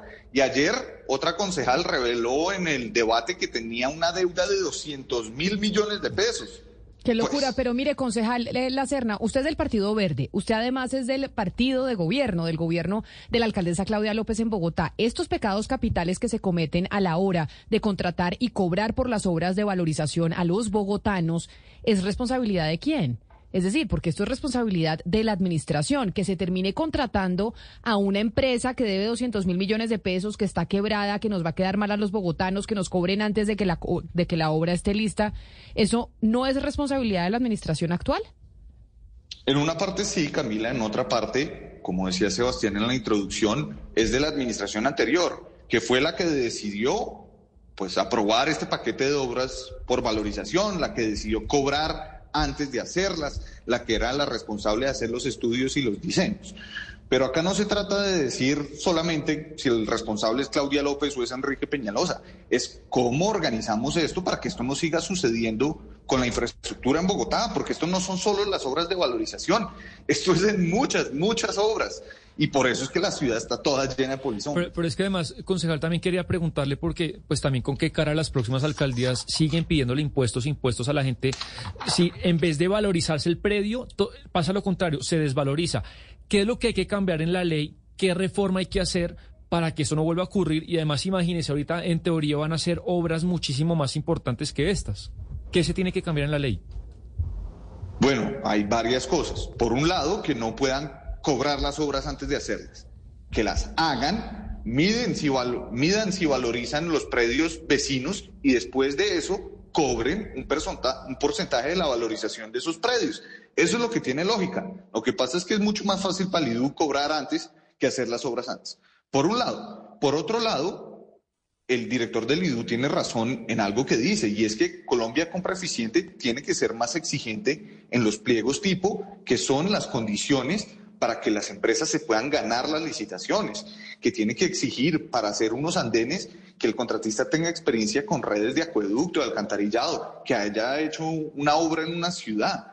El contratista del puente de la 112 con novena había hecho un puente peatonal, una de las cuatro empresas del consorcio, hace 30 años en Bucaramanga. Por supuesto salió con un chorro de babas y tres años después tocó caducarle el contrato. Ahí no hay nada, hay un reguero. A propósito de eso, concejal La Serna, uno dice, bueno, pero ¿será que no hay gente, o más bien empresas realmente preparadas para hacer esto bien? O sea, ¿por qué termina, eh, y, eso que los pliegos tipos se crearon pues para evitar corrupción y, y, demás, ¿por qué terminan ganándose esto unas, los más malos? O sea, como si no hubiera gente buena que se presentara y empresas buenas que se presentaran. Hola Claudia, un gusto un saludarte. Eh, sí, eso es lo que estaba diciendo de los pliegos tipo. Los pliegos tipo dicen, mire, hay unas condiciones habilitantes y es básicamente que usted tenga unos estados financieros presentables, que usted tenga una experiencia mínima y después de eso, pues eh, le dan más prioridad a la oferta económica. Entonces, pues quedan habilitados demasiados contratistas para postularse a la obra y una empresa que haga una oferta económica más bajita le puede ganar a muchas otras que tienen más competencia, más experiencia, mejor capital de trabajo para hacer las obras. Lo que toca hacer es ir puliendo esos pliegos tipo, pero el, IDU, aunque le echa la responsabilidad de esto toda Colombia compra eficiente, podía haber hecho estas advertencias mucho antes, podía haberle dado mejores insumos a Colombia compra eficiente para definir esos pliegos tipo, porque eh, la razón de fondo de que existan los pliegos tipo tiene todo el sentido, y es no haga unas contrataciones, unas licitaciones para que se las gane un contratista en especial, que es a lo que estamos acostumbrados en Colombia. Acá tengo muchos oyentes de Bogotá que nos están escribiendo al 301-764-4108, nuestra línea de WhatsApp, concejal La Serna, y que además lo están viendo a través de nuestro canal de YouTube. Y por ejemplo, Armando nos dice que en el norte de Bogotá han pagado dos veces la ampliación de la carrera 15 desde la calle 134 hasta la calle 170 y hasta ahora no se ha iniciado, no se ha iniciado la obra. Esto, esta propuesta que usted dice de no se le puede cobrar a los bogotanos hasta que la obra no esté lista y cuando ya tengan la valorización, cuando ya su casa, su apartamento se les haya subido el precio por cuenta del parque, de los andenes, de las vías, ahí sí cobrarles la valorización. ¿Tuvo cabida o no? ¿Tuvo receptividad en sus compañeros y en la administración de Bogotá? Pues mire, esto toca, toca modificar el estatuto de valorización para prohibir cobrar antes de hacer la obra. Eso es algo que tenemos que hacer en adelante que, y que la alcaldía no se ha mostrado muy dispuesta hasta ahora de acceder a eso. Pero a mí me gustaría contarles la historia de esa obra de la 19, de la 134 y de la 15 porque es escandalosa. Esa obra no se ha iniciado a pesar de que está contratada desde el 2021 porque debajo de la 19, de la 134 y de la 15 hay un tubo. Y el acueducto y el IDU no se han podido poner de acuerdo sobre cómo reemplazar el tubo y hacer la obra desde 2018 que cobraron esto. Y es parte de las críticas que hacíamos ahí en esos siete pecados capitales. El despelote. ¿Cómo traen acá al Consejo una obra, la cobran a la ciudadanía, la contratan sin haberse puesto de acuerdo las dos entidades públicas de cómo la van a hacer? Eso es impresentable. Pues sí, es muy impresentable y es preocupante para nosotros los que vivimos en Bogotá y hemos pagado obras de valorización que no terminan. Pues concejal La Serna, esperamos que estos debates que están haciendo usted y que además están participando otros compañeros suyos, pues surtan efecto y de verdad se cambie la forma en que se paga la valorización y se realizan esas obras y se contratan a las empresas que van a estar siendo responsables de la construcción y adecuación de los distintos sitios en Bogotá. Mil gracias por estar con nosotros hoy aquí en Mañanas Blue. Muchas gracias, Camila. Un saludo a todos los oyentes. Ay, una última pregunta, concejal. ¿Usted se va a reelegir? ¿Usted quiere eh, lanzarse nuevamente al consejo? Creo que se fue. ay, se nos fue. Sí, sí, sí, sí, No, no, no. Me, voy a lanzar otra vez, Camila. Y ya tienen. Pues, ¿Y ya tiene candidato? Porque el Partido Verde nada que nos dice quién es el candidato y finalmente pues ustedes hoy son gobierno. ¿Sabe a quién va a apoyar a la alcaldía o todavía no ha tomado esa decisión? No, no, no. El, digamos, el partido va a decidir entre varios precandidatos que hay, puso unas condiciones. Casi imposibles pues de cumplir, pero bueno. Casi imposibles de cumplir, pero pues ahí iremos paso a paso viendo a ver quién queda. ¿Pero no hay alguien que le guste a usted en particular? Yo tengo una muy buena relación con María Fernanda Rojas, me parece una concejal muy seria, hemos trabajado bien acá en el Consejo, eh, creo que sería una gran alcaldesa para Bogotá pero vamos mirando poquito a poco. Pues es el concejal Diego Lacerna del Partido Verde haciendo un debate precisamente sobre las obras de valorización que en Bogotá nada que se terminan. Gracias, concejal. Feliz día. Hasta luego, muchas gracias. Pero sí es buena idea, ¿sabe? Que le cobren a uno la obra cuando ya se haya hecho, porque nos van a cobrar la valorización si el predio Sí. no se me ha valorizado. No, y un poco lo que uno cree, Camila, es que, eh, por ejemplo, gente como Grotco Ingenieros se pone de Ruana a Bogotá para refinanciar y patear su deuda. Es que uno ve lo que hicieron estos A señores. punta es- del, del- de la plata que uno paga. claro, yo es que yo estuve mirando y cuando le dieron la obra estaban sufriendo su segundo proceso de reorganización y el tercero fue hace tres meses. Entonces, claro, tenemos deudas, estamos ilíquidos, ¿qué hacemos? Cogemos una obrita de valorización, nos dan el anticipo que nos dice la escena, nos refinanciamos y de pronto eso que nos da la alcaldía es para otra deuda pasada y así como que van pateando las deudas y, que, perdónenme la palabra, pero cogen de parche a la ciudadanía. Y uno hoy financiando empresas claro. privadas. Son las 12 del día en punto. Nos vamos con las noticias del mediodía. De hecho, nos vamos para La Habana, Cuba, porque está hablando Pablo Beltrán.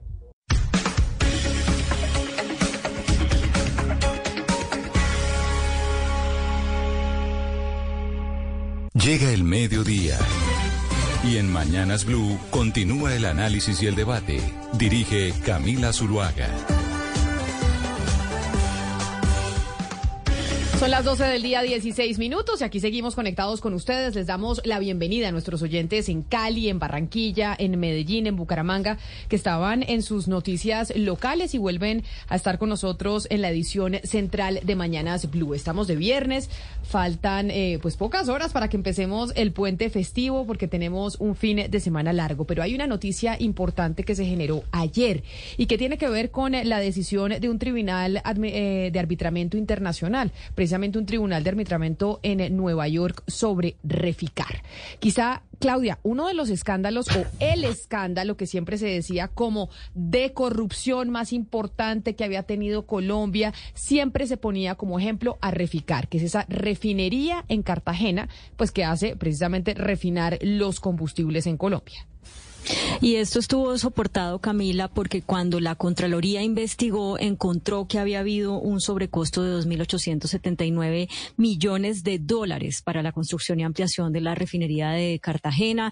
Y bueno, quienes hacían parte de la junta directiva en su momento de Reficar, eh, pues fueron condenados por la Contraloría. Después la Procuraduría eh, dio una, un fallo contrario al de la Contraloría y ahora este fallo del Tribunal de Arbitramiento en Estados Unidos pues le da la razón a la Procuraduría en el sentido de que quienes estaban ahí tomaron las decisiones adecuadas. ¿Qué significa tomar las decisiones adecuadas?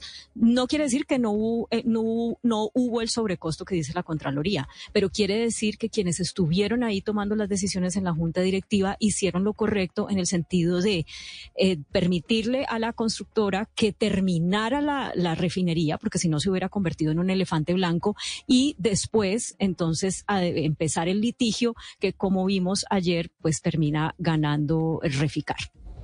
Pero además, Claudia, también un poco la, gente se preguntará, bueno, pero ¿por qué se contrató a una empresa tan ineficiente eh, que además le aumentó mucho los costos? La realidad es que pues e- ese trato eh, lo tenía en un 49% Ecopetrol y en un 51% Glencore. ¿Qué es lo que pasa? Que Glencore fue la que decidió contratar a esta, a, esta empresa que es la que se demora. Y después de la crisis financiera del 2018, pues Ecopetrol queda con todo el proyecto y pues tiene que seguir adelante ya con un contrato firmado y después termina lo que termina pasando. La persona, último dato, Camila, que toma esta decisión es Edgardo Maya. El contralor fue el que tomó la decisión de abrir esta investigación. Edgardo Maya Villazón, pero mucho se ha hablado, digamos, desde ayer, la noticia se produjo ayer en horas de la mañana sobre el tema de Reficar. Hay editorial hoy del periódico El Espectador eh, sobre el tema. No he visto el editorial del periódico El Tiempo, pero imagino que tiene que ver eh, con el tema también. Pero detrás de todo esto hay personas, hay seres humanos, hay personas a las que, Claudia, las acusaron sobre este escándalo de corrupción. A personas que en cierta medida se les acabó en muchas, eh, de, de muchas maneras la vida laboral, porque tuvieron ese INRI de estar condenados por cuenta del mayor escándalo de corrupción en Colombia, porque así lo teníamos nosotros como referentes. Sí, y, se cometieron eh, injusticias, eh, Camila, esa es la verdad. Se cometieron injusticias desde el juzgamiento que se hizo desde los medios de comunicación. Son personas que si siguieron trabajando tenían embargado su sueldo, por ejemplo, eh, y son personas que ahora sabemos pues tomaron las decisiones correctas con la información que tenían. Esto no quiere decir que, no haya nada para mejorar. Eh, realmente, si uno se pone a pensar, si en esa junta directiva hubiera habido personas con un conocimiento tal vez más detallado de lo que se hacía o de lo que se planeaba hacer eh, con la refinería, hubieran podido advertir sobre eh, la no conveniencia de la contratación eh, cuando se subcontrata, ¿no? Cuando se subcontrata esa compañía CBI, la no conveniencia de subcontratar a esa compañía o tal vez más prontamente levantar las alarmas cuando se dieron cuenta de que habían tasado unos costos iniciales que definitivamente no iban a ser los costos eh, de la refinería. O sea, ojalá hubiera habido en la junta directiva una persona que hubiera, se hubiera podido decir, ustedes están diciendo mentiras, esto no es así. Eh, entonces sí hay cosas que se pueden aprender por mejorar, pero lo que es cierto es que quienes estaban ahí tomaron las decisiones correctas con la, con la información que tenían. Lourdes Cabrales es la hija mayor de Orlando Cabrales Martínez, que fue el de Reficar del 2019, del 2009 al 2012.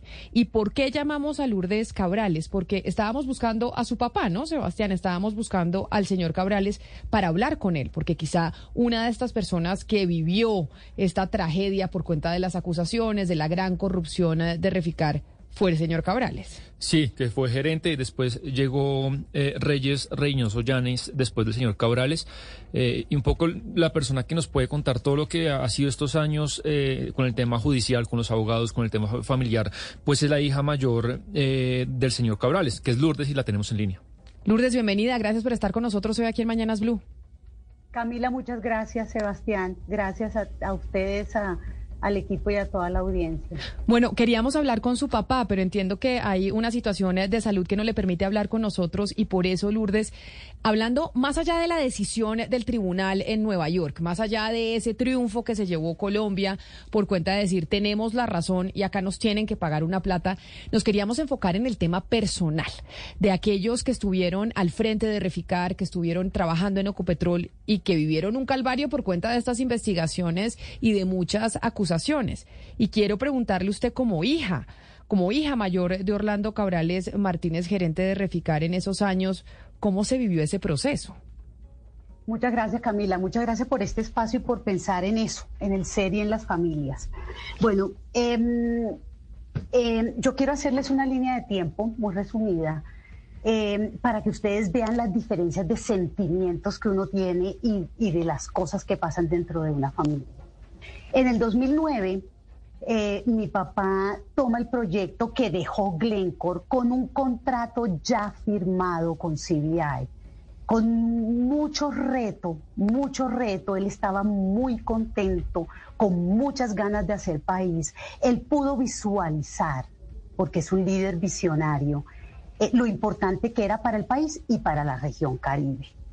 Eh, le puso el alma, le puso toda la pasión Luego, saltándonos ya hacia el 2011, eh, vemos ya unos sentimientos más de rabia, ya uno como familiar lo oía eh, teniendo problemas con CBI, con, con, peleas, con reclamos de por qué en esta reunión quedamos de hacer esto y ustedes no lo hicieron.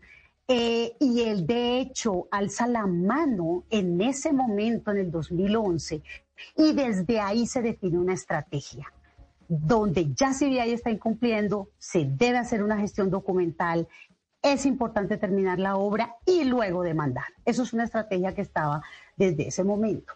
Luego viene una época con unos, unos, eh, eh, unas emociones ya de más tensión, de mucho trabajo. Eh, mi papá ha sido un hombre muy trabajador, pero creo que nunca lo habíamos visto trabajar mucho eh, Bogotá, Cartagena, Mamonal, Houston, eh, estaba en CBI, estaba eh, viendo, mirando los diseños. El proyecto tuvo una ampliación del alcance. Entonces, pues nos quedamos con el número inicial de que, estaba, de hecho, estaba muy subestimado, pero además había un tema de que y hubo un tema de una cadena petroquímica. Pero bueno, él sale en el 2012. em, eh, por toda esta tensión y este trabajo, hay una enfermedad eh, de, mi mamá. Em, bueno, él sale del, proyecto, se lo entrega aquí al doctor Reyes Reynoso. Em, en el 2016, y ustedes lo mencionaron ahora en la introducción, hay un gran hito, un hito bien importante. Y es que, hombre, independientemente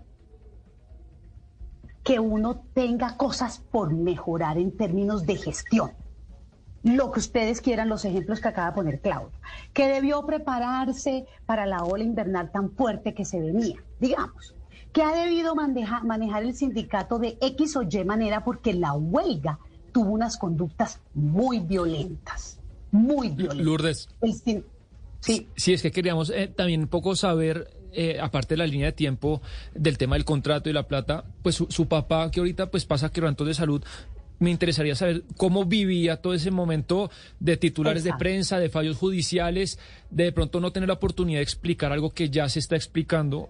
¿Cómo, lo, cómo era ese proceso de, de tragar todo eso? Exacto, Sebastián. Y ahí iba. Que un, un tema es el tema de gestión. Y ahí el granito fue la palabra corrupción, que eso lo partió. Eso fue un granito para él.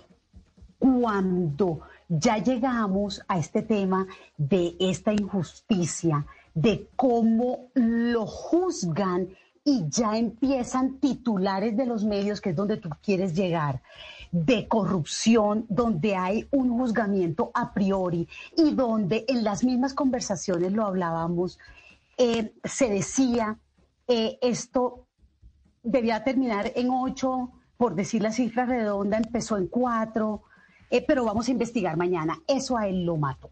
Entonces ya nosotros, Sebastián, habíamos tenido un diagnóstico preliminar, una hipótesis, pues habían unas fallas en la memoria, ya habíamos tenido un diagnóstico, eso fue más o menos en el 2015.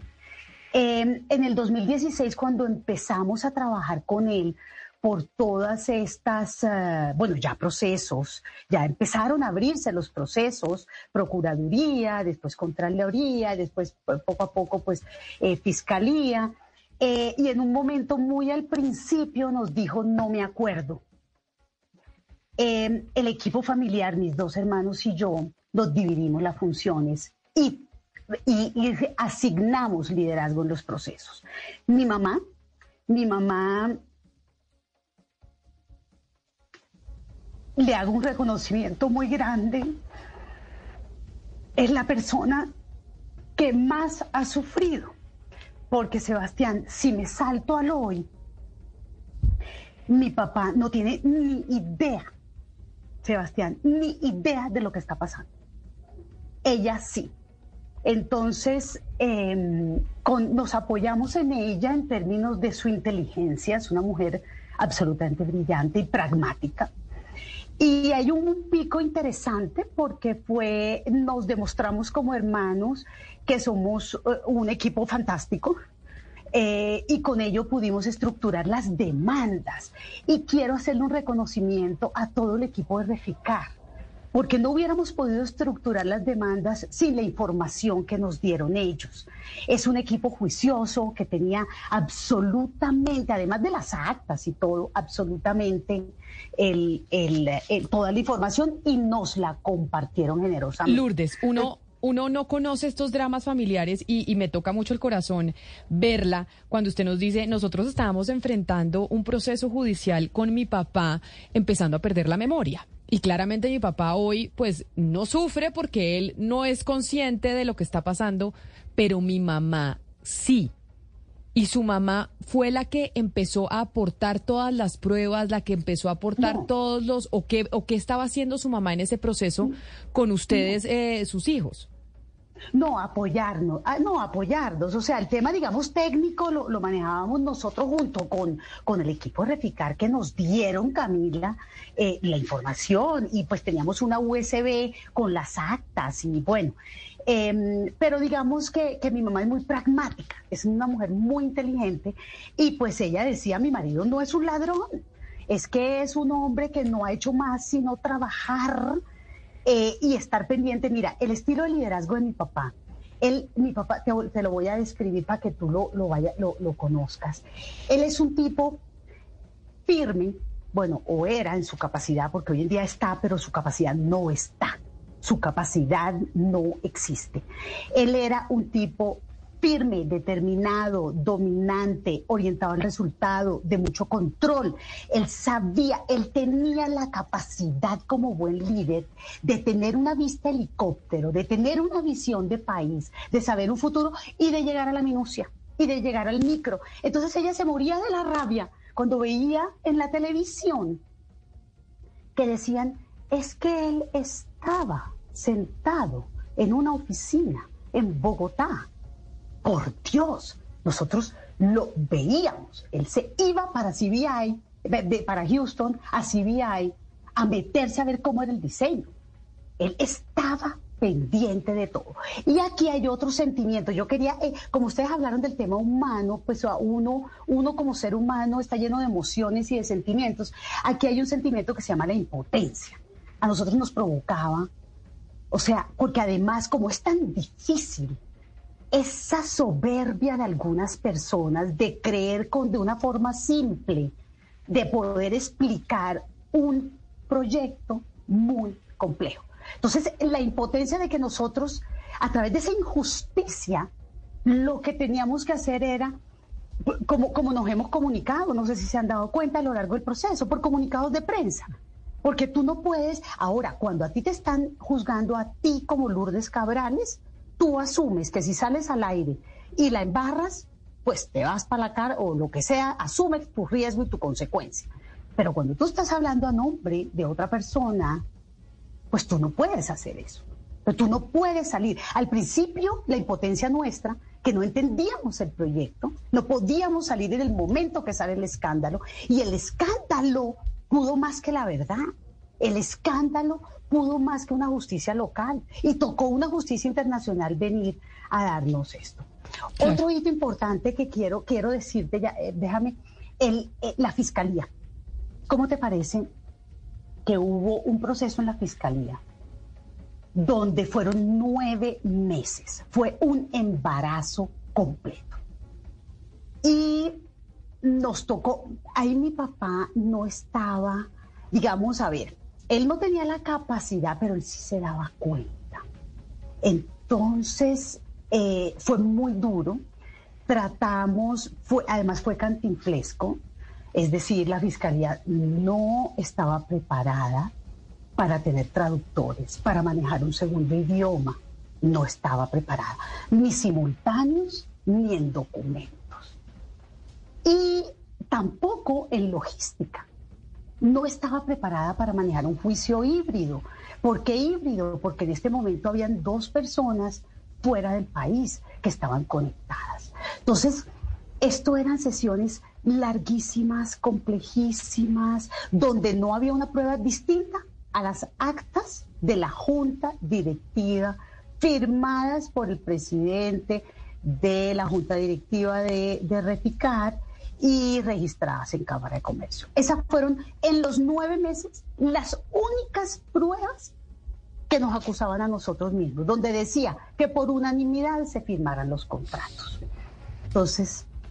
Pero mire, eh, Lourdes, así como ustedes vivieron el drama de su papá, que por eso dijimos, a ver, detrás de esta historia también hay vidas personales y tal vez gente que de pronto estuvo, tuvo que defenderse cuando no era responsable. Y otro de ellos es el exgerente de Reficar que le recibe a su papá, es decir, es el que entra a ser gerente de la refinería después de que sale su papá Orlando Cabrales Martínez. Y es el señor Reyes Reynoso Yáñez, quien no lo habíamos oído nunca en los medios de comunicación y estuvo eh, privado de su libertad tres años en casa por cárcel por cuenta de esta investigación.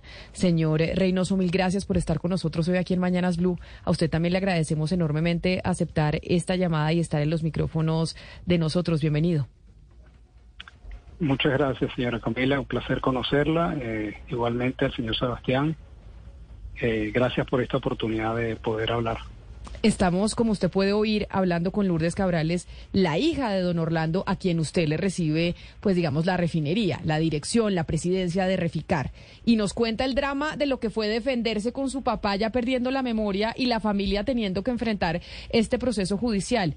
Usted estuvo tres años en casa por cárcel y quiero eh, saber cuando se conoce esta decisión de parte del Tribunal de Arbitramiento en Nueva York, en donde, pues digamos, le da la razón al gobierno colombiano, ¿cómo la recibe usted cuando se enteró de esa decisión del Tribunal de Nueva York?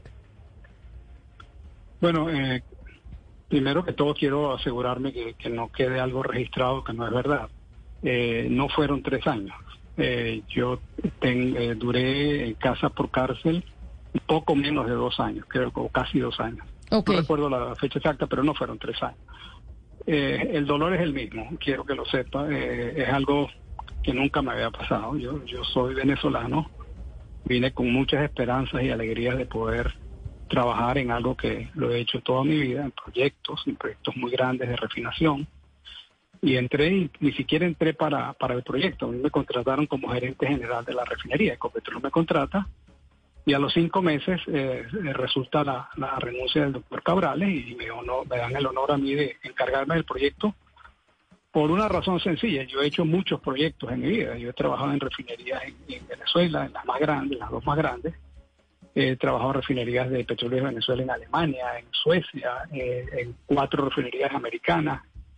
Total que, y, la gran mayoría de mi carrera ha sido proyectos. Es que yo soy muy, mucho más técnico. Eh, estas cosas que salieron en la prensa y que han salido antes, desde el año 2016, que destrozaron a, mi familia y, esa alegría que sentíamos en Colombia se nos opacó en, segundos cuando vimos una, unas informaciones totalmente tergiversadas totalmente sin fundamento.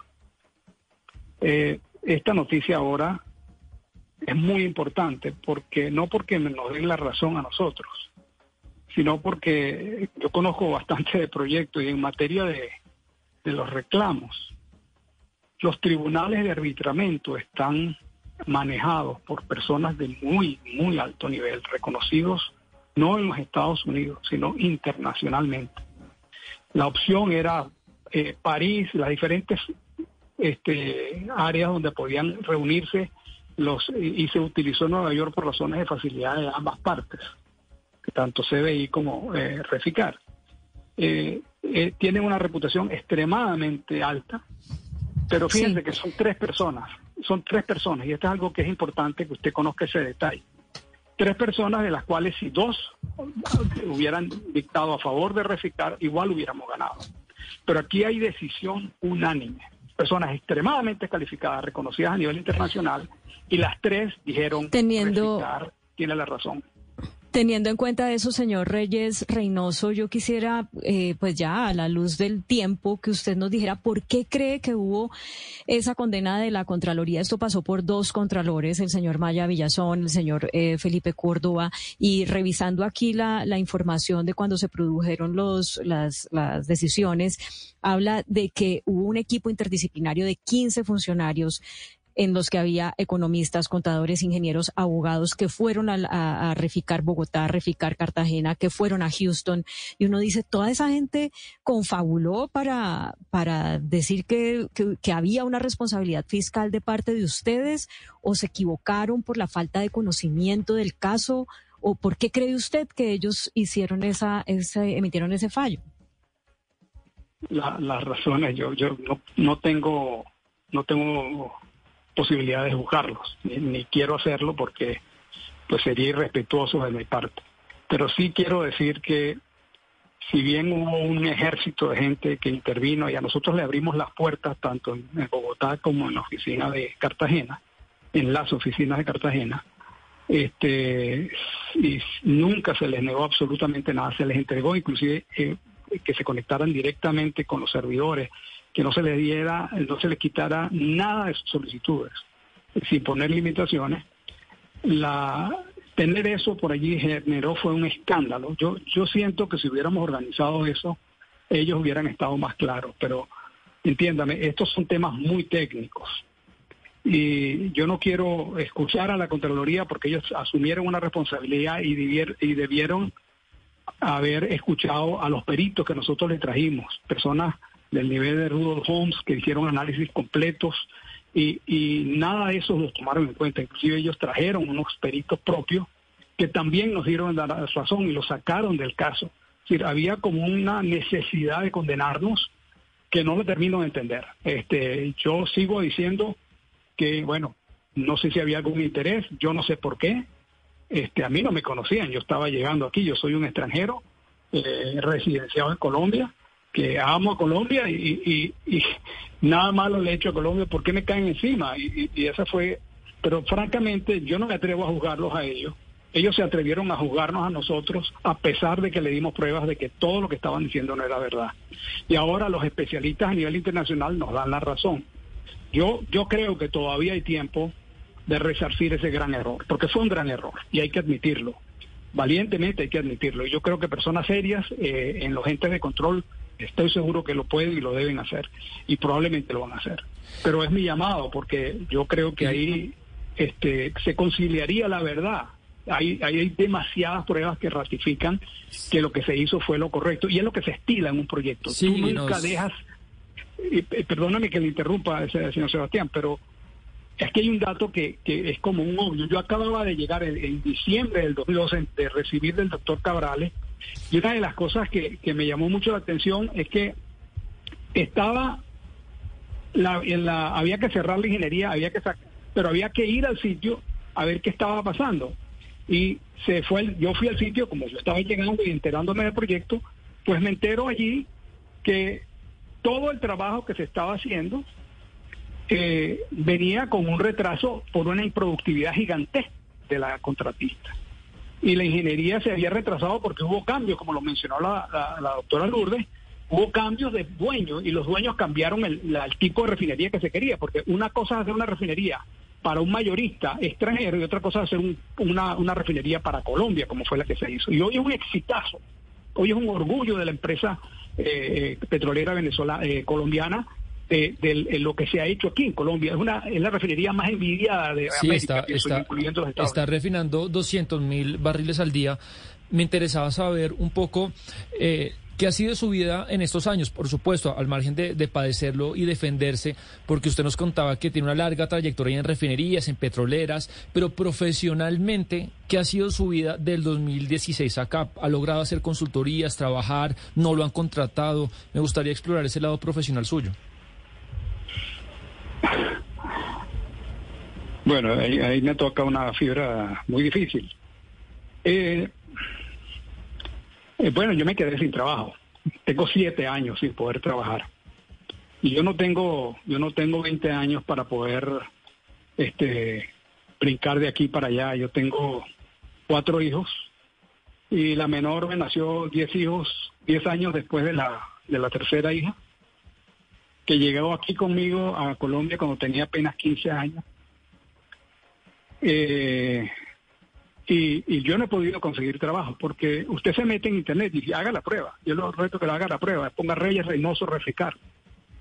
Y pues el que lee eso sin saber quién es, quién soy yo, pues sencillamente sale un delincuente en, la, en las redes. Que pues yo soy un delincuente porque supuestamente le robé a Colombia. Yo le entregué mi corazón a Colombia en ese proyecto, créanme. Yo soy un profesional y nunca fui cuestionado en 30 años de servicio que tuve en Petróleo de Venezuela. Y me salí porque se politizó la empresa. Yo no voy a andar con rodeos con eso. Me salí y he estado dando brincos, haciendo cosas hasta que me llamaron. Estando yo en un proyecto en Panamá, me llamaron y yo dije, a Colombia sí me voy. Y me mudé con la familia. Pero créame, tengo siete años sin conseguir trabajo. Y he tenido, yo creo que ya llego a, a por lo menos a 60 rechazos este y, y, y rechazos donde ya tenía ofertas de trabajo y siempre hacen un chequeo de seguridad al final, que es lo que yo más le temo. Yo estoy así eh, muy afectado porque me, me destruyó la salud de mi hija menor. Eh, hemos estado recuperándola y bueno, confío en Dios en una recuperación completa. Sí, sí. No ha sido Pero fácil. mire, eh, no ha sido fácil. Este, este, este drama que nos está contando el señor Reyes Reynoso, es el drama que vivió también la familia Cabrales. Y, y. Lourdes, le quiero preguntar, le quiero preguntar, Lourdes, a usted, porque, porque de alguna manera yo también tuve conocimiento muchos, durante muchos años de casos similares. Y uno después que, que se va, que va más allá de los titulares de prensa, descubre la tragedia familiar, el dolor que causan este tipo de, de hechos noticiosos. Eh, y, y estoy pensando en este momento, por ejemplo, que el almirante Gabriel Arango Bachi. Arango Bachi también sufrió eh, esa, ese señalamiento de la sociedad porque supuestamente hacía parte de un cartel narcotraficante y al final se supo que el almirante Arangobachi era inocente. Estoy pensando en él porque, porque conocí muy de, muy de cerca ese, ese, ese caso, pero también el caso de la familia Cabrales, es decir, en una Cartagena cerrada, una Cartagena que señala sin conocer muchas veces porque se quedan con el titular, cómo vivió la familia Cabrales esa, esa especie de sanción social para, sabiendo ustedes, su papá, su mamá, sus hermanos, que eran completamente inocentes. ¿Cómo vivieron Lourdes ustedes esa, esa tragedia familiar y social de vivir en una Cartagena que obviamente se toma libertades cuando se trata de estos casos de señalar y de cuestionar a una familia, a un apellido? Hombre, Hola, Oscar. Oscar, Oscar. Oscar, gracias por esa pregunta, porque te digo que de manera maravillosa, sanción social no hubo. Nunca nos señalaron, nunca dejaron de conversarnos, dejaron de hablarnos, ni en Cartagena ni en Bogotá. Es que, Oscar, mi papá ha hecho una carrera brillante y ha impactado y ha desarrollado mucha gente, muchos ejecutivos. Los que lo conocen o directa o por interpuesta persona, sabían, sabían su forma, su sencillez, su ecuanimidad, su inteligencia, su cuidado por el dinero, por los recursos privados y públicos. Es que mi papá hizo empresa, mi papá ha generado muchísimo empleo. El PIB de este país en muchos momentos to- les tocó decir cuál era el PIB con reficar y sin reficar. Por ejemplo, bueno, mi papá y el equipo, ¿no? Porque él no lo hace solo. Él es un líder que trabaja con un equipo, eso no es solamente él. Entonces, gracias a Dios, por el lado de la familia Cabrales, solo tenemos agradecimiento con la gente. Mira, homenajes, reuniones, llamadas, los amigos de él, los amigos nuestros. Es que él ha sido un ejemplo. Es un hombre íntegro, profesionalmente y personalmente. No me han hecho la pregunta, ¿cómo es como papá? El mejor, el mejor. Es un ser integral. Él es un buen ser humano. Y eso fue lo que lo convirtió a ser un buen líder. Claro, señora Lourdes. Em, ya que usted habla de sus amigos y, y- pues de los demás, a mí sí me gustaría de pronto voltearnos a hablar sobre el papel que jugó la prensa. Y señor Reyes Reynoso, me gustaría también preguntarle a usted, porque pues usted es venezolano y de pronto se enfrentó como con, con esto que, cómo manejaba la prensa este escándalo. Y yo sí quisiera preguntarle si usted cree que de alguna manera la prensa influyó de alguna manera en cómo resultó el caso. ¿Qué papel cree usted que tuvo el rol de los medios, que jugamos los medios en ese momento, en cómo se desenvolvió todo? Bueno, yo creo que la- los medios obviamente jugaron un papel fundamental como juegan en todas las sociedades hoy. Negarlo sería eh, una mentira. Este, claramente salieron escándalos publicados. Yo me imagino, y obviamente tienen que haber sido basados en información de los entes de control, que, que son los que hacen los, los, los el- hacen las, las, ah, los juicios, digamos, de opinión ante lo que están viendo e investigando, eh, se equivocaron, se equivocaron y obviamente eh, este, esto que acaba de pasar eh, lo demuestra. Pero, ¿qué le digo? Es que, que, que, lo, que me gustó lo que salió. No, eso, eso me hizo un daño a mí a mi familia Ahí ya mi esposa empezó a recolectarlo y algún día vas a necesitar esto. Y yo, bueno, yo no sé si lo voy a reco- necesitar, si voy a estar vivo para ese momento, porque esto fue un vía crucis y todavía lo es. Créame que pasar tanto tiempo sin trabajar, con necesidades de cumplir. Mi hija no ha terminado la universidad porque yo no he podido pagarle la universidad. Déjenme ponerlo de ese tamaño. Entonces, eso nació en esas, en esas publicaciones, por eso yo creo que los medios juegan un papel importantísimo. Y en muchas ocasiones hicieron eh, la tarea, pero probablemente la fuente no era la, la apropiada.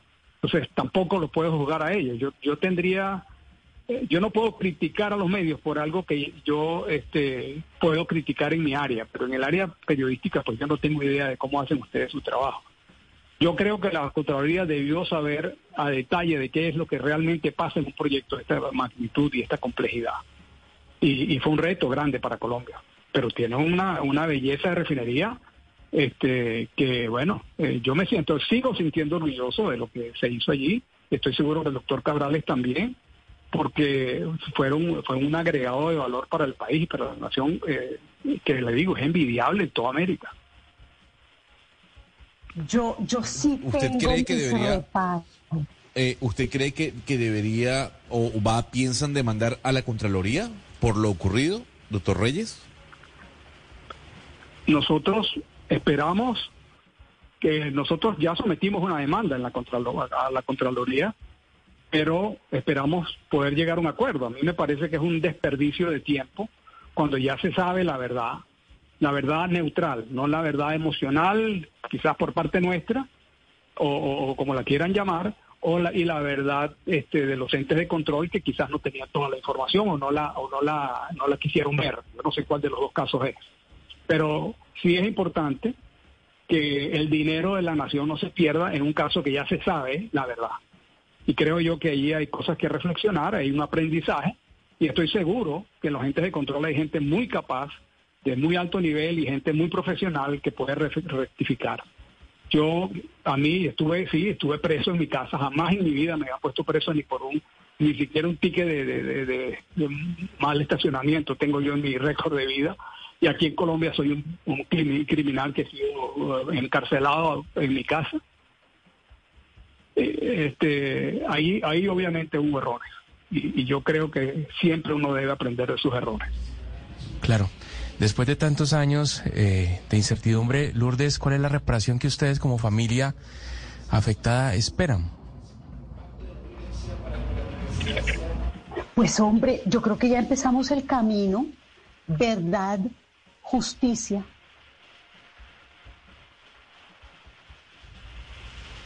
Es, es un nombre muy fuerte que tiene que ser reparado y en este momento somos víctimas. Claro, y de hecho, ver las imágenes eh, de usted, señor Reynoso, cuando estaba al frente de, mm, de Reficar y verlas ahora, obviamente también físicamente usted ha tenido una afectación importante, porque usted, señor Reynoso, ¿cuántos kilos pesaba cuando llegó a Reficar y cuántos pesa ahora? Aquí mis compañeros de la mesa de trabajo me van a decir que yo siempre me fijo en lo físico, pero es evidente también que ese Via Crucis lo afectó a usted también, no solo familiarmente, no solo laboralmente, sino también físicamente. Sí. Y bueno, yo no quiero convertir esto en un drama, pero la verdad sí, he perdido casi 30 kilos. Mis hijos lloran cuando me ven. No, pues Y entonces ahora, después de que sale este fallo de Nueva York, ¿usted cree que hay probabilidades eh, y de seguir usted con, con la búsqueda de trabajo, de qué puede seguir, de cua- qué es lo que va a hacer, de demandas? Le preguntaba a mi compañero Gonzalo Lázari desde Panamá. Después de este fallo de Nueva York, ¿hay como un nuevo aire para su carrera, para su vida y para su familia? Hay esperanza. Yo yo creo que no hay no hay aire todavía. Yo creo que aquí este, debe debe regresarse a decir la verdad, a decirle la verdad a Colombia.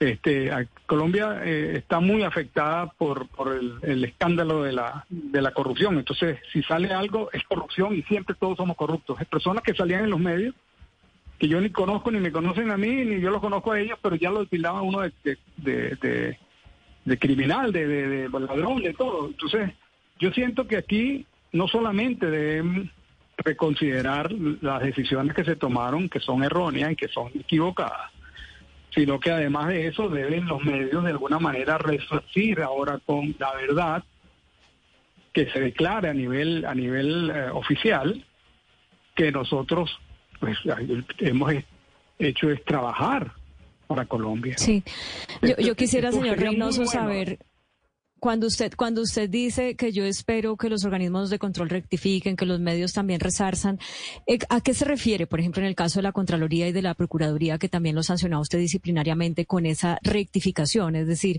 una, un pago económico por los daños o, o a que sencillamente saquen un comunicado y digan nos equivocamos, o a, a qué exactamente? Bueno, si, si hay daños que resarcir hay que cuantificarlos, pero a mí, a mí el primer paso, el primer paso es que tengan la, la, la, el, el valor de decir la verdad, porque hay, hay información que ellos tienen que contradicen completamente los argumentos de la Contraloría. E igual pasa con la Fiscalía, quiero decirlo, pero en realidad creo que es importante mirar esto como lo que fue un proyecto donde, mire, hay estadísticas internacionales, y yo leo mucho de esto, en materia de proyectos, con empresas transnacionales sumamente grandes e importantes, que dicen el 97% de los proyectos siempre cuestan más. ¿Por qué? Porque hay mil factores que lo pueden eh, incrementar el costo. Aquí hubo muchas razones reales, la mencionó Lourdes aquí hace poco. El cambio de dueño ya te cambia el tipo de proyecto que vas a hacer. Y fíjate, la, la, la Procuraduría sí lo dijo, pero los entes, los otros entes de control no, coinciden con la, con la Procuraduría. Entonces, eh, eh, resulta de que depende de quien lo diga, tiene una verdad y por otro lado hay otra verdad. Yo, yo sí creo que eh, es honroso rectificar. Yo me he equivocado mil veces y las mil veces puedo rectificar, lo debo hacer. Es mi- y es lo que yo le enseño a mis hijos y se lo he enseñado toda la vida. Entonces, no, no veo nada de pecado ni veo nada deshonroso con decir sí, nos equivocamos y punto. Y están los hechos y si quieren ayuda nosotros podemos revis- revis- revisar con ellos con detalle a qué, a qué me refiero, porque tenemos muchísima información y mucha de esa no ha sido tomada en cuenta. Pues precisamente por eso que usted dice, señor Reyes Reynoso, es que nosotros hoy queríamos darle esta visión al caso de Reficar. Después del fallo que se conoció ayer en la mañana, hablaron muchos técnicos sobre lo que significó la plata que se le va a devolver a la nación, etcétera, etcétera. Pero ¿qué pasó con aquellas personas, con esa vida de aquellas personas que fueron acusadas y que fueron investigadas y que claro, que su vida cambió 180 grados y en cierta medida vivieron unos dramas familiares enormes como los que usted y doña Lourdes Cabrales nos está contando? Por eso, señor Reyes Reynoso, exgerente de Reficar. Muchas gracias por regalarnos estos minutos, por abrirnos eh, su corazón, su casa y contarnos lo que se vivió siendo uno de los protagonistas de eso que fue el caso de corrupción en su momento más grande en Colombia y que así lo titulamos muchos en los medios de comunicación. Mil gracias por estar hoy con nosotros en Blue Radio. Gracias a ustedes. Muy amable de su parte, ¿verdad? escucharnos. Y lo mismo para usted, doña Lourdes Cabrales, hija mayor de Orlando Cabrales Martínez, también gerente de Reficar. Gracias por aceptar esta llamada y mostrarnos el otro lado de ese fallo que se conoció ayer desde Nueva York para la Nación. Camila, muchas gracias y admiro y agradezco mucho esta, esta iniciativa que han tenido.